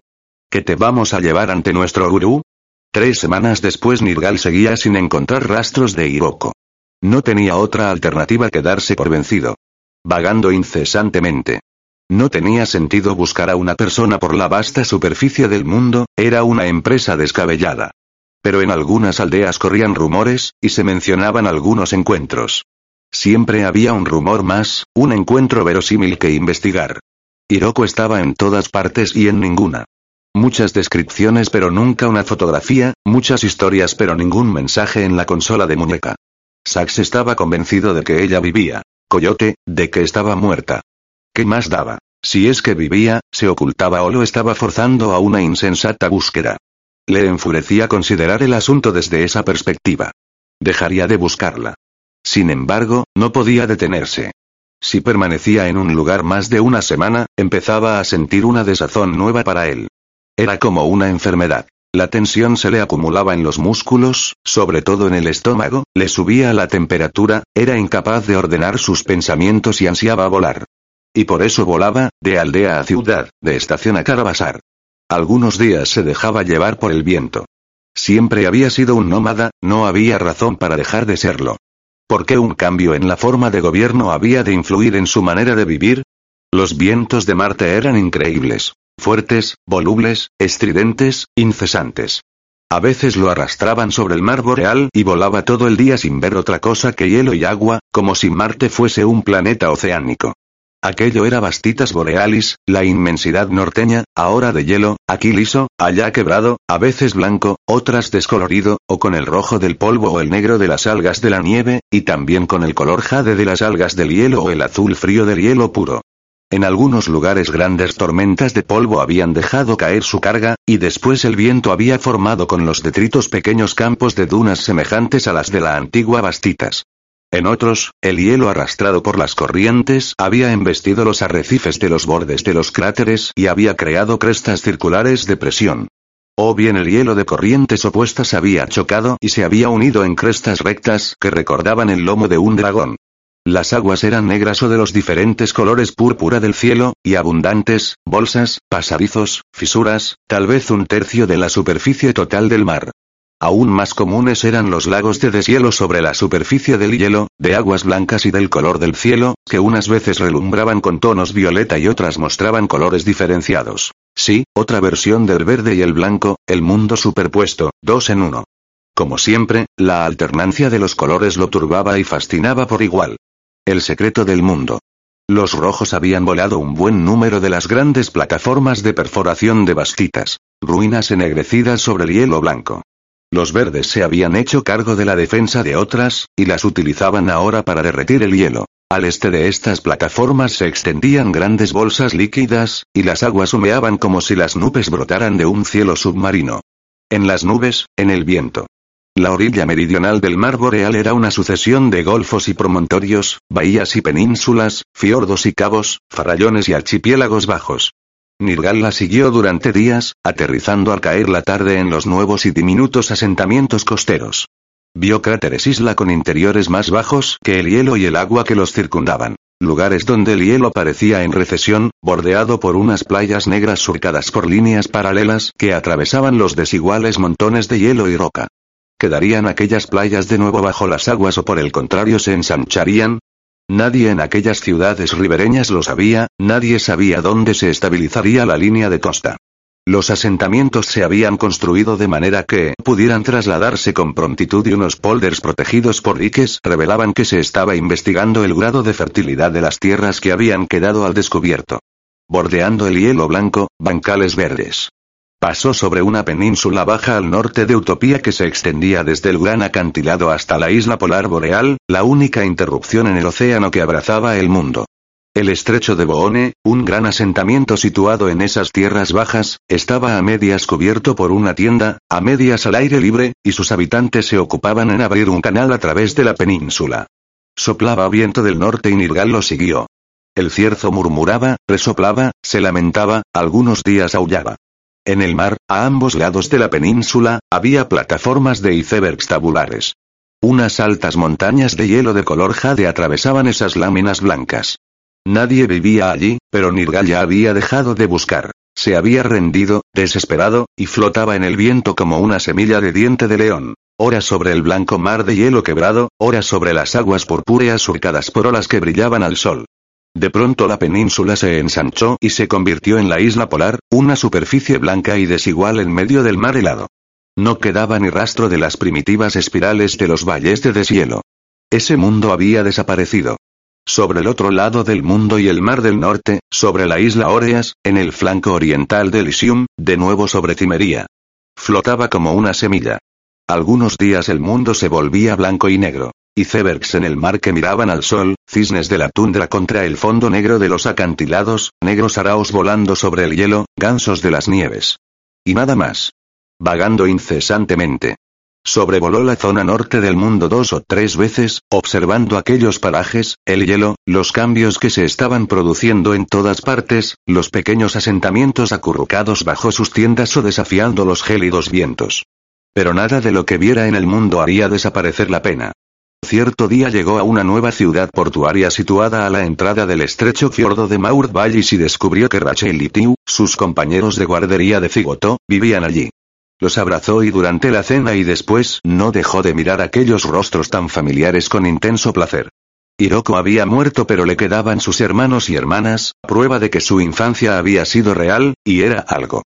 Y a pesar de los años transcurridos, conservaban el aspecto de la infancia, no habían sufrido grandes cambios. Rachel y Nirgal habían sido amigos. De niños ella estaba colada por él y se habían besado muchas veces en los baños. Recordó con un estremecimiento la ocasión en que ella le había besado una oreja mientras Haki le besaba la otra. Y, aunque casi lo había olvidado, había perdido la virginidad con ella, una tarde en los baños, poco antes de que Haki lo llevara a las dunas del lago. Sí, una tarde, casi por accidente, cuando el besuqueo de pronto se había tornado ansioso y exploratorio, como si sus cuerpos se movieran con independencia de la voluntad. Rachel lo miraba con cariño. Una mujer de su misma edad, con el rostro surcado por las líneas de su sonrisa, alegre e intrépida. Seguramente ella recordaba con la misma vaguedad aquel primer encuentro. Era difícil precisar cuánto de la extraña infancia que habían compartido recordaban sus hermanos. Siempre se había mostrado amistosa con él, como ahora. Nirgal le habló de sus vuelos alrededor del mundo, llevado por los vientos, de los lentos descensos, luchando contra la fuerza ascensional del dirigible, a los pequeños poblados para preguntar por Iboko. Rachel meneó la cabeza y sonrió con ironía. Si está en algún sitio, allí estará. Pero puedes pasarte una eternidad buscándola. Nirgal exhaló un suspiro atribulado y ella se echó a reír y le revolvió los cabellos. No la busques. Esa tarde fue a pasear por la playa, ligeramente por encima de la devastada orilla sembrada de icebergs. Sentía la necesidad física de pasear, de correr. Volar era demasiado fácil, era disociarse del mundo. Las cosas se veían lejanas y pequeñas, de nuevo miraba por el extremo indebido del telescopio. Necesitaba caminar. Pero siguió volando, aunque empezó a mirar hacia abajo con más atención. Brezo, páramos, praderas que bordeaban los cursos de agua. Un riachuelo que caía en el mar después de un breve salto, otro que cruzaba una playa. En algunos sitios habían plantado bosques para tratar de frenar las tormentas de polvo que aún padecían, pero los árboles de los bosques eran jóvenes todavía. Hiroko sabría resolverlo. No la busques. Mira la tierra. Regresó a Sabisi. Aún quedaba mucho trabajo pendiente allí. Hacer desaparecer los edificios calcinados y levantar otros nuevos. Algunas cooperativas aceptaban nuevos miembros. Una de ellas intervenía en la reconstrucción, pero también fabricaba dirigibles y otras aeronaves, incluso unos trajes de pájaro experimentales. Se unió a esta cooperativa. Dejó el dirigible con ellos y empezó a correr largas distancias en los páramos que se extendían al este de Savisi. Había recorrido aquellas tierras altas durante sus años de estudiante y muchos de los senderos en las crestas aún le eran familiares. Más allá, territorio desconocido. Tierras altas con la vida propia del páramo. Aquí y allá en aquel terreno irregular, las piedras kami se erguían como centinelas. Una tarde que corría por una cresta desconocida, miró abajo y descubrió una cuenca poco profunda que por el oeste se abría a una zona más baja. Parecía un circo glaciar, aunque era más probable que se tratara de un cráter erosionado con una brecha en el borde que lo convertía en una cresta en herradura. Tenía alrededor de un kilómetro de anchura, una de las numerosas arrugas del macizo de Tirrena. Desde la cresta circundante se alcanzaban a ver los horizontes lejanos y el suelo irregular de la cuenca. Le resultaba familiar. Tal vez la había visitado en alguna de las excursiones nocturnas de sus años de estudiante. Bajó despacio hasta alcanzarla, pero le pareció seguir en lo alto del macizo, tal vez por la limpidez e intensidad del índigo del cielo o la amplia vista que ofrecía la abertura en el lado oeste. Las nubes pasaban raudas sobre su cabeza, como grandes icebergs redondeados, y dejaban caer una nieve seca y granulada que el fuerte viento engastaba en las grietas. Sobre la cresta, cerca del punto noroccidental de la herradura, había una roca que parecía una cabaña de piedra apoyada en cuatro puntos, un dolmen erosionado hasta transformarse en un liso diente antiguo bajo el cielo de lapislázuli. Nirgal regresó a la ciudad e hizo algunas averiguaciones. Según los mapas y documentos del Consejo de Aerografía y Ecopoesis del macizo de Tirrena, la cuenca no recibía cuidados. Su interés los complació. Las cuencas altas son ásperas, le explicaron. Pocas cosas meran. Sería un proyecto a largo plazo. Muy bien. Tendrá que cultivar el alimento en invernaderos. Sin embargo, una vez que consiga suelo suficiente, las patatas, Nirgala sintió. Le pidieron que pasara por Dingboche, la aldea más cercana a la cuenca, y se asegurara de que nadie tenía planes para ella. De modo que volvió a subir, en una pequeña caravana con Tariki, Rachel y Tio y otros amigos que lo acompañaban para ayudar. Encontraron Dingboche, en un pequeño wadi en el que habían empezado a cultivar sobre todo patatas, por el momento con magros resultados. Había caído una tormenta de nieve y los campos eran rectángulos blancos divididos por oscuros muros bajos de piedras apiladas. Por los campos se veían diseminadas algunas casas chatas y alargadas con tejados de lámina de roca y gruesas chimeneas cuadradas, y en el extremo superior de la aldea se apiñaban otras. La construcción más grande era una casa de té de dos plantas que tenía una amplia sala provista de colchones para los visitantes. En Dingboche, como en la mayor parte de las tierras altas del sur, predominaba aún la economía de regalo, y Nirgal y sus acompañantes se vieron abrumados por el despilfarro cuando se quedaron a pasar la noche. Los lugareños se alegraron cuando él les preguntó por la cuenca alta, que llamaban indistintamente la pequeña herradura o la mano de arriba. Necesita cuidados, dijeron, y se ofrecieron a ayudarle a instalarse. Así pues, la pequeña caravana subió al alto circo y descargó un montón de herramientas en la cresta, cerca de la roca casa, y se quedó lo suficiente para despejar un pequeño trozo de terreno. Las piedras que sacaron las utilizaron para levantar un muro alrededor. Dos hombres con experiencia en la construcción lo ayudaron a hacer las primeras incisiones en la cresta. Durante ese ruidoso taladreo algunos dingbochanos tallaron en la cara externa de la roca la inscripción Om Mani Padme Hum en caracteres sánscritos, como la que se veía en innumerables piedras maní en el Himalaya y ahora en las tierras altas del sur. Lo hicieron picando la roca alrededor de las gruesas letras cursivas, de manera que éstas destacaban en alto relieve sobre un fondo más vasto y claro. En cuanto al diente de piedra, con el tiempo excavaría en él cuatro habitaciones. Tendría ventanas de tres hojas y paneles solares que le proveerían la energía necesaria. Acumularía agua de deshielo en un tanque situado más arriba en la cresta, y construiría un cuarto de aseo con lo necesario para tratar los residuos y convertirlos en abono. Luego se marcharon y Nirgal tuvo la cuenca para él solo. Durante muchos días no hizo sino pasear y mirar. Solo una pequeña parte de la cuenca sería su granja, con parcelas valladas con bajos muros de piedra y un invernadero para procurarse las verduras. Y una industria casera. No sabía aún en qué consistiría. No sería autosuficiente, pero al menos se habría asentado. Un proyecto. Y estaría en aquella cuenca. Un pequeño canal discurría ya por la abertura occidental, como sugiriendo una línea de agua. La ahuecada mano de roca poseía un microclima, inclinada hacia el sol, bastante resguardada de los vientos. Nirgal sería un ecopoeta. Primero tenía que conocer la Tierra. Con eso como proyecto era sorprendente lo ajetreado que acababa siendo el día. Había un sinfín de cosas por hacer, pero sin estructura, sin horario, sin prisas ni consultas. Y todos los días, en las últimas horas de las tardes estivales, paseaba por la cresta e inspeccionaba la cuenca en la luz menguante.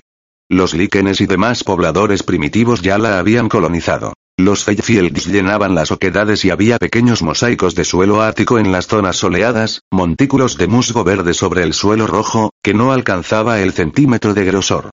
La nieve fundida discurría en numerosos arroyuelos, se estancaba, se precipitaba por un terreno escalonado, con diminutos oasis de diatomeas, y saltaba a la cuenca para unirse al wadi de grava en el portal que se abría a las tierras inferiores, una futura pradera llana detrás de lo que quedaba del borde.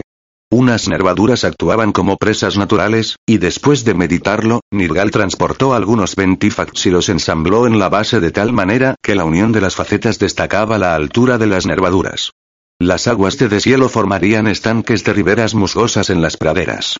Los páramos situados al este de Savisi tenían el aspecto que él pretendía para la cuenca, e intercambió impresiones con los ecopoetas que vivían en ellos sobre especies compatibles, tasas de crecimiento, preparación de suelos, etc. Empezó a perfilar su visión particular de la cuenca, pero en el segundo marzo llegó el otoño y el año avanzó hacia el afelio, y Nirgal comprendió que buena parte de la labor de formación del paisaje sería realizada por el viento y el invierno. Avanzaba por los campos arrojando semillas y esporas que sacaba de bolsas o cubetas de cultivo sujetas al cinto, como una figura de Van Gogh del Viejo Testamento, una sensación extraña que combinaba el poder y la impotencia, la acción y el destino. Encargó mantillo para los campos y lo distribuyó en una fina cubierta, y trajo también gusanos de la granja universitaria de Savisi. Gusanos en un bote, así llamaba Coyote a la gente de las ciudades. Observando la masa de tubos desnudos y húmedos que se retorcían, Nirgal se estremeció. Liberó los gusanos en las nuevas parcelas. Ve, pequeño gusano, prospera en la tierra. Él mismo, recorriendo los sembrados en las mañanas soleadas, después de una ducha, no era más que una serie articulada de tubos desnudos y húmedos. Gusanos sensibles, en botes o en la tierra. Después de los gusanos vendrían los topos y los campañoles. Luego, ratones, conejos de la nieve, armiños y marmotas. Tal vez entonces alguno de los felinos de las nieves que merodeaban por los páramos visitaría la cuenca, o los zorros. La altitud era considerable, pero esperaban conseguir una presión de 400 milibares, un 40% de los cuales serían de oxígeno. De hecho, ya casi lo habían conseguido.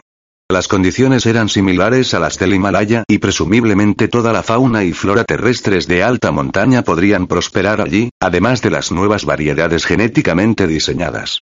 Y con tantos ecopoetas cuidando pequeñas parcelas de las tierras altas el problema quedaría reducido a preparar el terreno introduciendo el ecosistema básico deseado, y luego mantenerlo y vigilar que venía con el viento o llegaba por su propio pie o volando.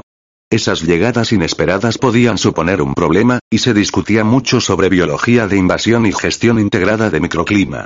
Descubrir las relaciones entre un lugar determinado y la región en la que se encontraba era parte fundamental del proceso progresivo de la ecopótesis. Nirgal se interesó todavía más en la cuestión de la dispersión la primavera siguiente, en el primer noviembre, cuando las nieves se derritieron y entre el lodo de las llanas terrazas de la cara norte de la cuenca aparecieron ramitos de Euchera nivalis. Él no la había plantado, ni siquiera conocía su existencia, pues de hecho no pudo identificarla hasta que su vecino Yoshi lo visitó y se lo dijo. Yoshi opinó además que debía de haber venido en el viento, pues abundaba en el cráter escalante, al norte, y en la dispersión le había tocado a él. Dispersión alterna, dispersión por propagación, dispersión por las corrientes. Las tres eran comunes en Marte. Los musgos y bacterias se propagaban. Las plantas hidrófilas se dispersaban con las corrientes, siguiendo las márgenes de los glaciares y las nuevas líneas costeras. Y el líquen y otras plantas se valían de los fuertes vientos para saltar de unos lugares a otros. La dispersión humana procedía del mismo modo, observó Yoshi mientras recorrían la cuenca discutiendo el concepto. Por propagación a través de Europa, Asia y África, siguiendo las corrientes en las Américas y las costas australianas, y saltando a las islas del Pacífico, o a Marte. Era propio de las especies altamente adaptables. El macizo de Tirrena recibía los alisios estivales y los vientos del oeste, de manera que en los dos flancos del macizo había precipitaciones, en ningún lugar más de 20 centímetros anuales, que en la Tierra lo habría convertido en un desierto, pero que en el hemisferio meridional de Marte constituía una isla lluviosa. En cierto modo era también una cuenca de captación de dispersiones, propensa a las invasiones. Así pues, tierra alta, árida y rocosa, espolvoreada de nieve en las zonas umbrías, sombras teñidas de blanco. Escasos signos de vida excepto en las cuencas, donde los ecopoetas ayudaban a las pequeñas poblaciones. Las nubes venían del oeste en invierno, del este en verano. Las estaciones del hemisferio sur estaban reforzadas por el ciclo afelio-perihelio, y por tanto eran verdaderas estaciones, y los inviernos en Tirrena eran muy crudos. Nirgal recorría la cuenca tras una tormenta para ver qué había traído el viento. Por lo general solo era polvo helado, pero una vez encontró unos brotes de valeriana griega de color azul pálido entre las grietas de una roca. Consultó sus libros de botánica para ver qué interacción se produciría. El 10% de las especies introducidas sobrevivía, y el 10% de estas se convertían en plagas. Esa era la regla 10-10 de la invasión biológica, le dijo Yoshi, la primera regla de la disciplina. Por supuesto, 10 significa entre 5 y 20. Una vez Nirgal desarraigó uno de esos visitantes primaverales, hierba común, temiendo que acabara con todo lo demás. Hizo lo mismo con el cardo de la tundra. En otra ocasión el viento otoñal dejó caer una pesada carga de polvo. Eran insignificantes comparadas con las viejas tormentas estivales del sur, pero de cuando en cuando un viento fuerte arrancaba el suelo desértico y el polvo volaba. La atmósfera se espesaba con rapidez, una media de 15 milibares anuales, los vientos ganaban fuerza y aumentaba la probabilidad de que arrancaran gruesas capas de suelo. El polvo se depositaba en una fina película, a menudo con un alto contenido de nitratos, un fertilizante que las próximas lluvias infiltrarían en el suelo. Nirgal compró su participación en la cooperativa de construcción que había elegido y bajaba a menudo a trabajar en los edificios de la ciudad. En la cuenca montaba y probaba dirigibles planeador monoplazas. Su pequeño taller tenía paredes de piedras apiladas y un techo de tejas de arenisca. Esos trabajos, los cultivos del invernadero, el bancal de patatas y la ecopoesis de la cuenca colmaban sus días. Volaba en los dirigibles terminados hasta Savisi y pasaba unos días en el pequeño estudio del ático de la casa reconstruida de su antiguo profesor Tariki, en la vieja ciudad, entre ancianos Issei que guardaban una gran semejanza física y mental con Hiroko. Ari y Nadia también vivían allí, con su hija Nikki, además de Vijika, Reul y Anete, viejos amigos de sus años de estudiante. Y estaba la universidad, ya no la Universidad de Marte, sino simplemente la Universidad de Savisi, una pequeña escuela que seguía el modelo amorfo de los años del Demimonde, y por eso los estudiantes más ambiciosos iban a Elysium, Sheffield o Cairo. Solo quienes se sentían fascinados por la mística de aquellos años o se interesaban por las enseñanzas de uno de los profesores y se iban a Savisi. Tanta gente y actividades le hacían sentirse como un extraño, casi incómodo en su propio hogar. Trabajaba largos días como yesero y obrero no especializado en las distintas obras de su cooperativa en la ciudad, comía en kioscos de arroz y pubs, dormía en el desván del garaje de Tariki y esperaba con anhelo el regreso a la cuenca. Cierta noche volvía a casa ya tarde, adormecido, cuando pasó junto a un hombre dormido en un banco del parque. Era Coyote. Se detuvo y lo observó largamente. Algunas noches oía el aullido de los coyotes en la cuenca. Aquel era su padre. Recordó los días en que buscaba a Hiroko sin saber dónde buscarla. En cambio, allí estaba su padre, dormido en un banco del parque. Nirgal podía llamarlo en cualquier momento, y siempre le respondía aquella sonrisa quebrada y radiante, la encarnación de Trinidad. Los ojos se le llenaron de lágrimas, pero sacudió la cabeza y se dominó. Un viejo tendido en un banco. Se veían con cierta frecuencia. Muchos Issei que se habían radicado en las tierras del interior cuando venían a la ciudad dormían en los parques. Nirgal se sentó en el banco, junto a la cabeza de trenzas rasta canosas y desaseadas de su padre. Parecía un borracho. Se quedó allí sentado, contemplando los tilos del parque. Era una noche serena y las estrellas titilaban entre las hojas. Coyote se movió, torció la cabeza y levantó la vista. ¿Quién anda ahí?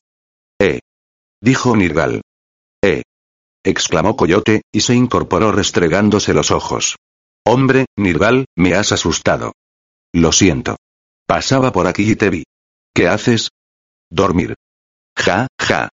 Bueno, por lo que sé, estaba durmiendo. Coyote, ¿tienes un hogar? Caramba, pues no. ¿Y eso te inquieta? No. Coyote le dedicó una vaga sonrisa, soy como decía ese espantoso programa de vídeo. El mundo es mi hogar. Nirgal meneó la cabeza y no dijo nada. Coyote se extrañó de que no riera y lo miró largamente con los párpados entornados, respirando acompasadamente. Mi buen muchacho, dijo al fin, soñoliento. La ciudad estaba silenciosa y Coyote murmuraba como si estuviese a punto de quedarse dormido. ¿Qué hace el héroe cuando el cuento ha terminado? Saltar a la cascada, dejarse arrastrar por la corriente. ¿Qué? Coyote abrió los ojos y se inclinó hacia Nirgal. ¿Recuerdas cuando llevamos a Saxa a Tarsis Tolus y no te moviste de su lado, y después dijeron que lo habías devuelto a la vida? Esa clase de cosas, sacudió la cabeza, bueno, solo es un cuento. ¿Por qué preocuparse por un cuento cuando de todas maneras no te pertenece? Lo que haces ahora es mejor. Puedes dejar atrás los mitos y sentarte en un parque por la noche como una persona corriente. Ir a donde te apetezca. Nirgala sintió, inseguro. Lo que me gusta, dijo Coyote con voz soñolienta, es ir a las terrazas y beber cava y observar las caras. Pasear por las calles y mirar las caras. Me gustan los rostros femeninos, son tan hermosos. Y algunos son tan, tan, no sé. Me encanta mirarlos. Se estaba quedando dormido, encontrarás una manera de vivir propia. Entre quienes lo visitaban con frecuencia se contaban Sax, Coyote Yar, Nadia y Nikki, que cada año estaba más alta. Ya era más alta que Nadia y parecía mirarla como a una niñera o una bisabuela, casi como la miraba Nirgal en cigoto. Nikki había heredado el sentido del humor de Ar, y este parecía alentarla. Se confabulaban contra Nadia y la miraban con un placer radiante que Nirgal nunca había visto en adultos. Una vez los encontró sentados en el muro de piedra que bordeaba su bancal de patatas, riendo inconteniblemente de algo que Ar había dicho, y aunque se unió a la risa sintió una punzada de dolor. Sus viejos amigos estaban casados y tenían una hija, vivían según aquella antigua costumbre. Frente a eso, su comunión con la tierra no parecía tan sustancial después de todo. Pero ¿qué podía hacer? Muy pocos en aquel mundo tenían la suerte de encontrar un compañero. Se necesitaba una suerte increíble para que sucediera, y luego tener la sensatez de reconocerlo y el valor de actuar. Pocos conseguían que la cosa durara. El resto tenía que arreglárselas como podía. Vivía en su cuenca, cultivaba buena parte de su alimento y trabajaba en proyectos de la cooperativa para pagar el resto. Volaba hasta Sabisin una vez al mes con un nuevo avión, disfrutaba de su estancia de una o dos semanas y regresaba a casa. Ar, Nadia y Sax lo visitaban a menudo, y con menor frecuencia Maya y Mitchell, o Spencer, que vivían en Odessa, o Zeik Nazik, que le traían noticias de Cairo y Mangala que él intentaba no escuchar. Cuando se iban salía a la cresta arqueada, se sentaba en uno de sus bancos de roca y contemplaba las praderas del talud, se concentraba en lo que tenía, en aquel mundo de los sentidos, roca, líquen y selenia caulis. La cuenca se desarrollaba. Había topos en las praderas y marmotas en la pendiente. Al fin de los largos inviernos las marmotas salían de la hibernación prematuramente, y hambrientas, pues su reloj interno seguía sintonizado con la tierra. Nirgal les dejaba alimento en la nieve y las veía comer desde las ventanas altas de la casa. Necesitaban ayuda para resistir los largos inviernos y llegar a la primavera. Las criaturas consideraban la casa como una fuente de comida y calor, y dos familias de marmotas vivían muy cerca y emitían su silbido de advertencia cuando alguien se aproximaba. Cierto día le avisaron de la llegada de miembros del Comité de Tirrena para la introducción de nuevas especies, que le pidieron una lista y un censo aproximado de las de la cuenca.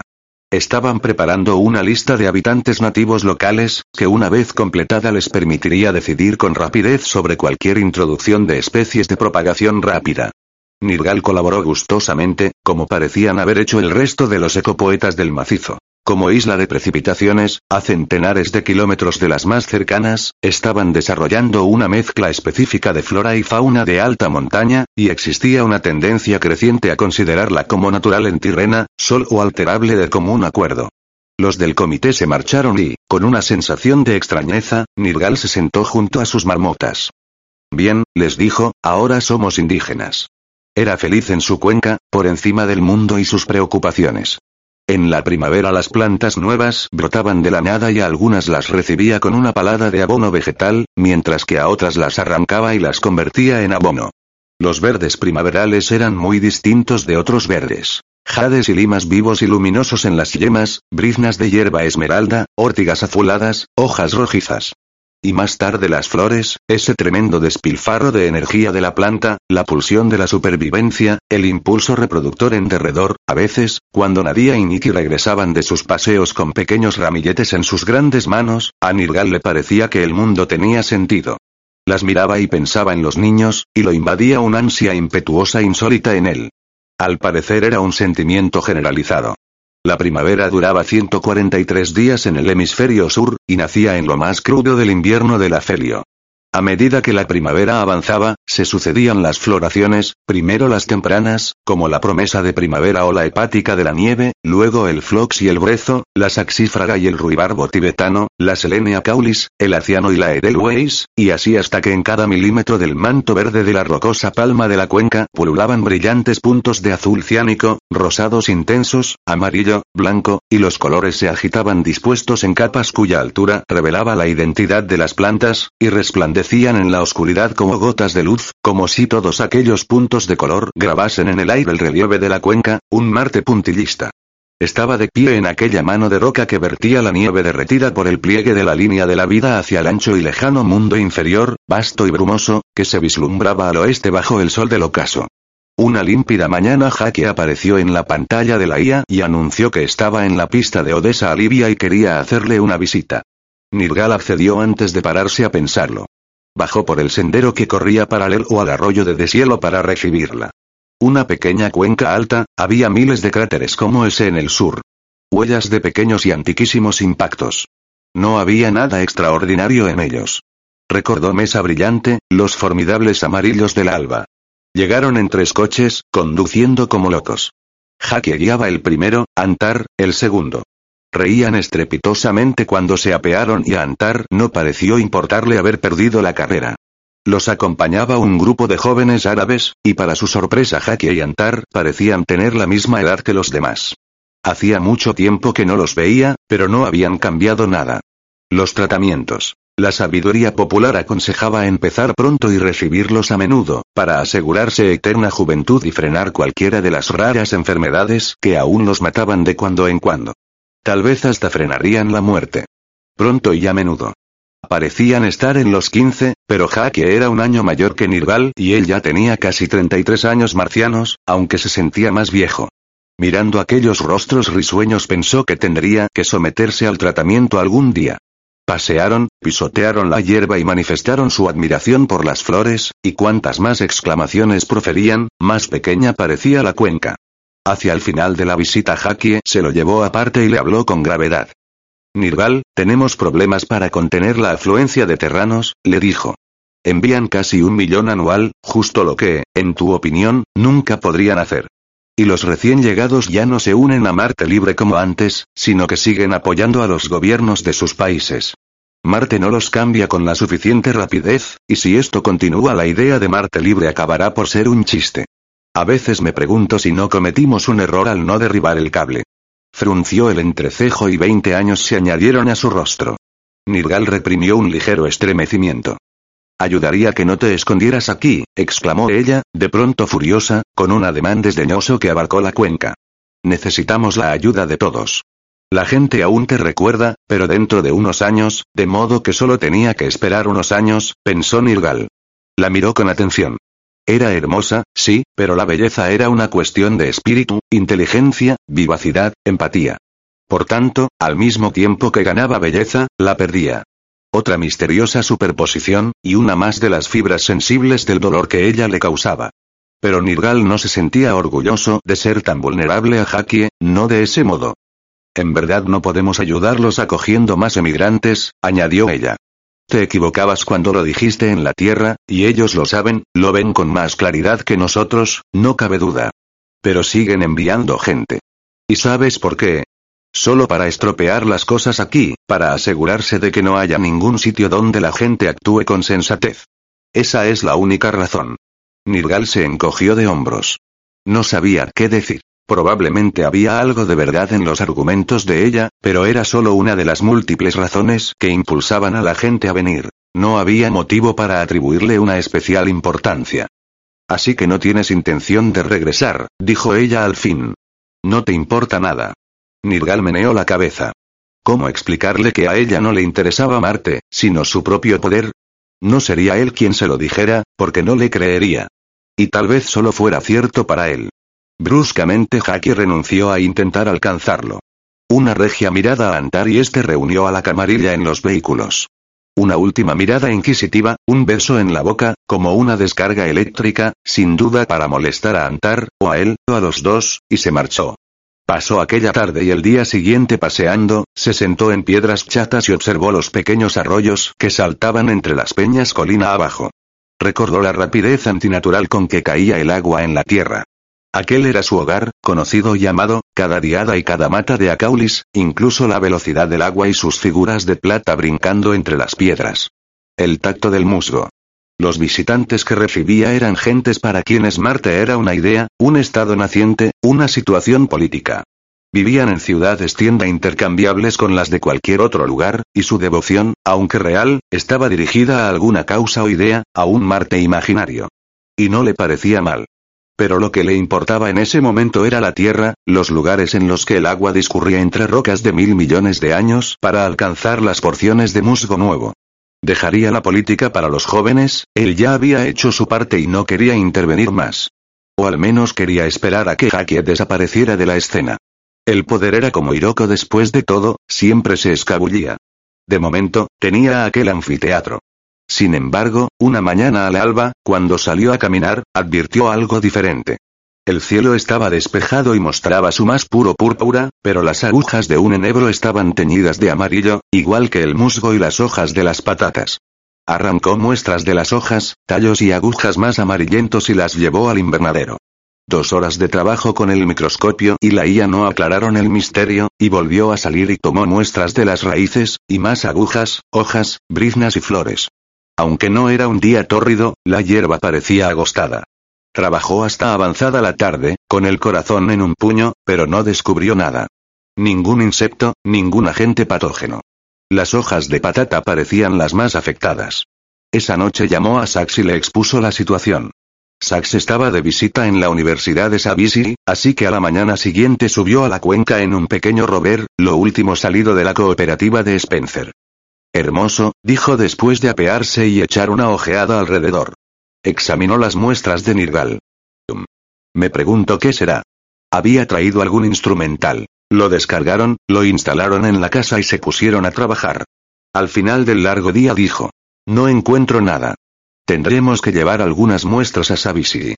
¿No has encontrado nada? No hay patógenos, ni bacterias ni virus. Se encogió de hombros, examinemos las patatas. Salieron y desenterraron algunas. Patatas agrietadas, nudosas y alargadas. ¿Qué les pasa? exclamó Nirgal. Sax fruncía el entrecejo. Parece la enfermedad tubular. ¿Cuál es la causa? Un viroide. ¿Y eso qué es? Un fragmento desnudo de ARN. El agente infeccioso más pequeño que conocemos. Qué extraño. K. Nirgal tenía un nudo en el estómago, ¿cómo llegó hasta aquí? En un parásito, probablemente, que ha infectado los pastos. Tenemos que averiguar qué es. Reunieron las muestras y bajaron a Savisi. Nirgal se sentó en un futón en la sala de estar de Tariki profundamente angustiado, mientras Tariki y Sax discutían el caso después de la cena. Otros viroides procedentes de Tarsis se habían propagado rápidamente. Al parecer habían conseguido romper el cordón sanitario del espacio y habían llegado a un mundo que no los conocía. Eran mucho más pequeños que los virus y bastante simples. Nada más que cadenas de ARN, dijo Tariki, de unos 50 nanómetros de longitud, con un peso molecular de 130.000, mientras que el peso de los virus conocidos más pequeños era superior al millón. Eran tan diminutos que había que centrifugarlos a más de 100.000 gravedades para separarlos de la suspensión. Tariki les explicó que el viroide de la enfermedad tubular de la patata se conocía bien, señalando diferentes aspectos de los esquemas en la pantalla. Una cadena de 359 nucleótidos dispuestos en una única cadena cerrada rodeada por algunas secciones cortas de doble cadena. Viroides como aquel causaban infinidad de enfermedades en los vegetales, como la palidez del pepino, la atrofia del crisantemo, la mancha clorótica, el cadancadan, el exocortis de los cítricos. También se había identificado a los viroides como responsables de algunas enfermedades cerebrales en los animales, como el Scrapie y el Kurm, y la enfermedad de Creutzfeldt-Jakob en los humanos. Los viroides utilizaban los enzimas del hospedador para reproducirse, y después se creía que se convertían en moléculas reguladoras en el núcleo de las células infectadas y alteraban principalmente la producción de la hormona del crecimiento. El viroide invasor de la cuenca de Nirgal era una mutación del causante de la enfermedad tubular de la patata. Aún estaban identificándolo en los laboratorios de la universidad, pero la hierba enferma auguraba que encontrarían algo distinto, algo desconocido. Nirgal se sintió enfermo. Los nombres de las enfermedades bastaban para ponerlo nervioso. Se miró las manos, que habían estado en contacto con aquellas plantas infectadas. A través de la piel, los viroides alcanzarían el cerebro y provocarían algún tipo de encefalopatía espongiforme, y excrecencias con forma de hongos le brotarían por todas partes. ¿Se puede hacer algo para combatirlo? Preguntó. Sax y Tariki lo miraron. Primero, dijo Sax, tendremos que averiguar qué es. Pero no resultó tarea fácil. Unos días después Nirgal regresó a su cuenca. Allí al menos podría hacer algo. Sax le había sugerido que arrancara todas las patatas. Fue una labor larga y desagradable, una suerte de búsqueda del tesoro negativa, ya que solo descubría patatas enfermas. Seguramente el viroide estaba en la tierra. Tal vez se viera obligado a abandonar los cultivos, e incluso la cuenca. Con mucha suerte, podría plantar otra cosa. Nadie había descubierto aún cómo se reproducían los viroides, y por las noticias que llegaban de Savisi, aquel ni siquiera poseía las características de los que se conocían. Una cadena más corta, dijo Sachs. Es un nuevo viroide o algo semejante a los viroides, pero aún más pequeño. En los laboratorios de Savisi habían empezado a llamarlo el vírido. Una interminable semana después, Sax volvió a la cuenca. Podemos intentar eliminarlo físicamente, propuso mientras cenaban.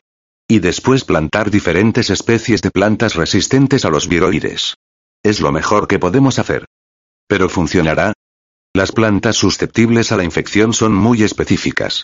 Este virus es nuevo, pero si cambias los pastos y la variedad de patatas, podrías incluso alternar los sembrados. Sax se encogió de hombros. Nirgal comió con mejor apetito que los días previos. La sugerencia de una posible solución era un alivio. Bebió un poco de vino y se sintió aún mejor. Estas cosas son extrañas, ¿verdad? Dijo después de cenar, saboreando un coñac. ¿Qué nos propondrá la vida? Si quieres llamarlo vida. Pues claro. Sax no respondió. He estado estudiando las noticias de la red, dijo Nirgal. Hay un montón de plagas. No había reparado en ello. Parásitos, virus, sí. A veces temo que se declare una plaga global, algo que no podamos neutralizar. K. ¿Podría ocurrir? Se están produciendo invasiones de toda índole. Explosiones demográficas, extinciones repentinas. Por todas partes. Se alteran equilibrios cuya existencia ni siquiera sospechábamos. Hay demasiadas cosas que no comprendemos. Y como siempre ese pensamiento le causaba un profundo malestar. Con el tiempo los biomas alcanzarán un equilibrio, dijo Nirgal. No estoy tan seguro de que exista. ¿El equilibrio? Sí. Opino que es más una cuestión de, agitó las manos imitando a una gaviota, equilibrio discontinuo sin equilibrio. Cambio discontinuo. Cambio perpetuo, cambio trenzado, cambio ondulado. Como la recombinación en cascada. Tal vez. He oído decir que esa es una matemática que solo una docena de personas entienden de verdad. Sachs pareció sorprendido. Eso nunca es cierto. O por el contrario, es cierto para toda la matemática. Depende de lo que entiendas por comprender. Pero yo conozco algo de ella. Puedes utilizarla para construir modelos de algunas cosas, pero no para predecir. E ignoro cómo utilizarla para sugerir una reacción, de hecho no estoy seguro de que pueda utilizarse con ese propósito. Habló durante un rato de los solones, un concepto creado por Vlad, unidades orgánicas que tenían subunidades y que eran a su vez subunidades de holones mayores, y cada nivel se combinaba para crear una unidad emergente, a todo lo largo de la gran cadena de la vida. Vlad había desarrollado descripciones matemáticas de esas emergencias, que se manifestaban de diferentes modos, con distintas familias de propiedades. De manera que si conseguían suficiente información sobre el comportamiento en un nivel de holones y en el inmediatamente superior, podrían intentar aplicar esas fórmulas matemáticas y ver qué tipo de emergencias surgían. Y tal vez podrían encontrar maneras de interrumpirlas, ese es el mejor enfoque que podemos conseguir de cosas tan pequeñas. Al día siguiente llamaron a los invernaderos de Shante y pidieron nuevos plantones, además de una nueva hierba con una cadena genética de origen himalayo. Cuando llegó el pedido Nirgal ya había arrancado todo el carrizo de la cuenca y buena parte del musgo. Ese trabajo lo ponía enfermo, no podía evitarlo. Cierto día, al ver a una marmota preocupada, parloteándole se sentó y se echó a llorar. Sax se había retirado a su silencio habitual, lo que empeoraba las cosas, pues a Nirgal siempre le recordaba a Simón y la muerte en general. Necesitaba a Maya o a algún otro portavoz valeroso y expresivo de la vida interior, de la angustia y la fortaleza. Pero tenía a Sax, perdido en sus pensamientos, en un idiolecto privado que se mostraba reacio a traducir. Plantaron las hierbas himalayas por toda la cuenca, siguiendo la tracería de venas de agua y hielo. Una helada severa les facilitó la labor, pues mató a las plantas infectadas más deprisa que a las sanas. Incineraron las plantas enfermas en un horno. La gente vino de las cuencas circundantes para ayudar, trayendo renuevos para plantar después. Pasaron dos meses y la fuerza de la invasión remitió. Las plantas que quedaban parecían más resistentes y las nuevas no se infectaron ni murieron. La cuenca mostraba un aspecto otoñal, aunque estaban en mitad del verano, pero las muertes habían cesado. Las marmotas estaban flacas y parecían más preocupadas que nunca. Eran una especie ansiosa. Y Nirgal comprendía por qué. La cuenca parecía desolada, pero el bioma sobreviviría. El viroide acabó por desaparecer.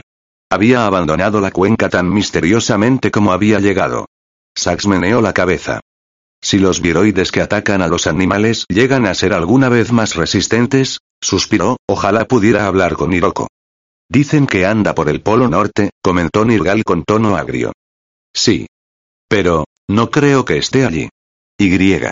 No creo que ella quiera hablar conmigo. Pero sigo, sigo esperando. ¿Que te llame? Dijo Nirgal sarcásticamente. Saxa sintió. Se quedaron mirando la llama de la lámpara, taciturnos. Hiroko, madre, amante, los había abandonado a los dos. Pero la cuenca viviría. Cuando Sax se marchaba, Nirgal le dio un abrazo de oso, lo levantó y giró con él. Gracias, dijo. Ha sido un placer, contestó Sax. Muy interesante. ¿Qué harás ahora? Creo que hablaré con Ann. O lo intentaré. Ah. Buena suerte. Sax inclinó la cabeza, como queriendo decir que la necesitaría. Luego puso en marcha el rover y saludó antes de agarrar el volante con las dos manos. Poco después desapareció tras la cresta. Nirgal se dedicó de lleno a la dura tarea de restaurar la cuenca e hizo lo posible por proporcionarle mayor resistencia contra los agentes patógenos. Más diversidad, más de una carga de parásitos indígenas, desde los habitantes chasmoendolíticos de la roca hasta los insectos y microbios que flotaban en el aire. Un bioma más completo y resistente. Sus visitas a Sabisi eran raras. Reemplazó el suelo del bancal de patatas y plantó una especie diferente. Sax y Spencer estaban de visita cuando se formó una gran tormenta de polvo en la región de Claritas, cerca de Sencenina, en la misma latitud pero en el otro lado del mundo. Durante dos días siguieron las informaciones del satélite meteorológico. Se desplazaba hacia el este, se acercaba, se acercaba. Pareció que pasaría al sur de la cuenca, pero en el último minuto viró al norte. Sentados frente a las ventanas que miraban al sur la vieron llegar, una masa oscura que llenaba el cielo. El terror se apoderó de Nirgal como la electricidad estática que hacía gritar a Spencer cuando tocaba las cosas, aunque era infundado, pues ya había pasado por docenas de tormentas de polvo. No era más que un pavor residual derivado de la plaga del viroide. Y la habían superado. Pero esta vez el día se volvió pardo y luego se oscureció hasta parecer noche, una noche color chocolate que aullaba sobre la casa y sacudía las ventanas. Los vientos han ganado tanta fuerza, comentó Spencer con aire pensativo. El aullido fue perdiendo intensidad, aunque fuera todo seguía oscuro. Cuanto menos se escuchaba el viento, peor se sentía Nirgal. Al fin el aire quedó inmóvil, pero la náusea de Nirgal era tan vehemente que apenas pudo mantenerse en pie ante la ventana. Las tormentas de polvo a veces terminaban abruptamente, cuando el viento encontraba un viento contrario o un determinado relieve, y entonces dejaban caer su carga de partículas. En aquel momento llovía polvo. A través de las ventanas se veía un gris sucio, como si las cenizas estuvieran cubriendo el mundo. En los viejos tiempos, incluso las tormentas más grandes solo habrían descargado unos pocos milímetros de partículas al final de su recorrido, murmuró Sax con malestar. Pero con una atmósfera más densa y vientos más poderosos, se levantaban grandes cantidades de polvo y arena, que si caían de golpe, como a veces ocurría, formaban mantos de un espesor mucho mayor. En menos de una hora, todas las partículas excepto las más menudas se habían depositado en el suelo. La tarde era brumosa y sin viento, y en el aire parecía flotar un humo tenue. Contemplaron la cuenca cubierta por la capa de polvo. Nirgal salió con la máscara, como siempre, y escarbó desesperadamente, con la pala primero y luego con las manos. Sax, que lo había seguido dando tumbos, le apoyó una mano en el hombro. No creo que se pueda hacer nada. La capa de polvo tenía ya en algunos sitios un metro de espesor. Con el tiempo, otros vientos se llevarían parte de ese polvo. La nieve caería sobre el que quedara, y cuando se derritiera el fango resultante correría por los aliviaderos y una nueva red fractal de canales, parecida a la original, se derramaría por la cuenca. El agua se llevaría el polvo y las partículas macizo abajo. Pero cuando eso sucediera, todos los animales y plantas de la cuenca ya habrían muerto.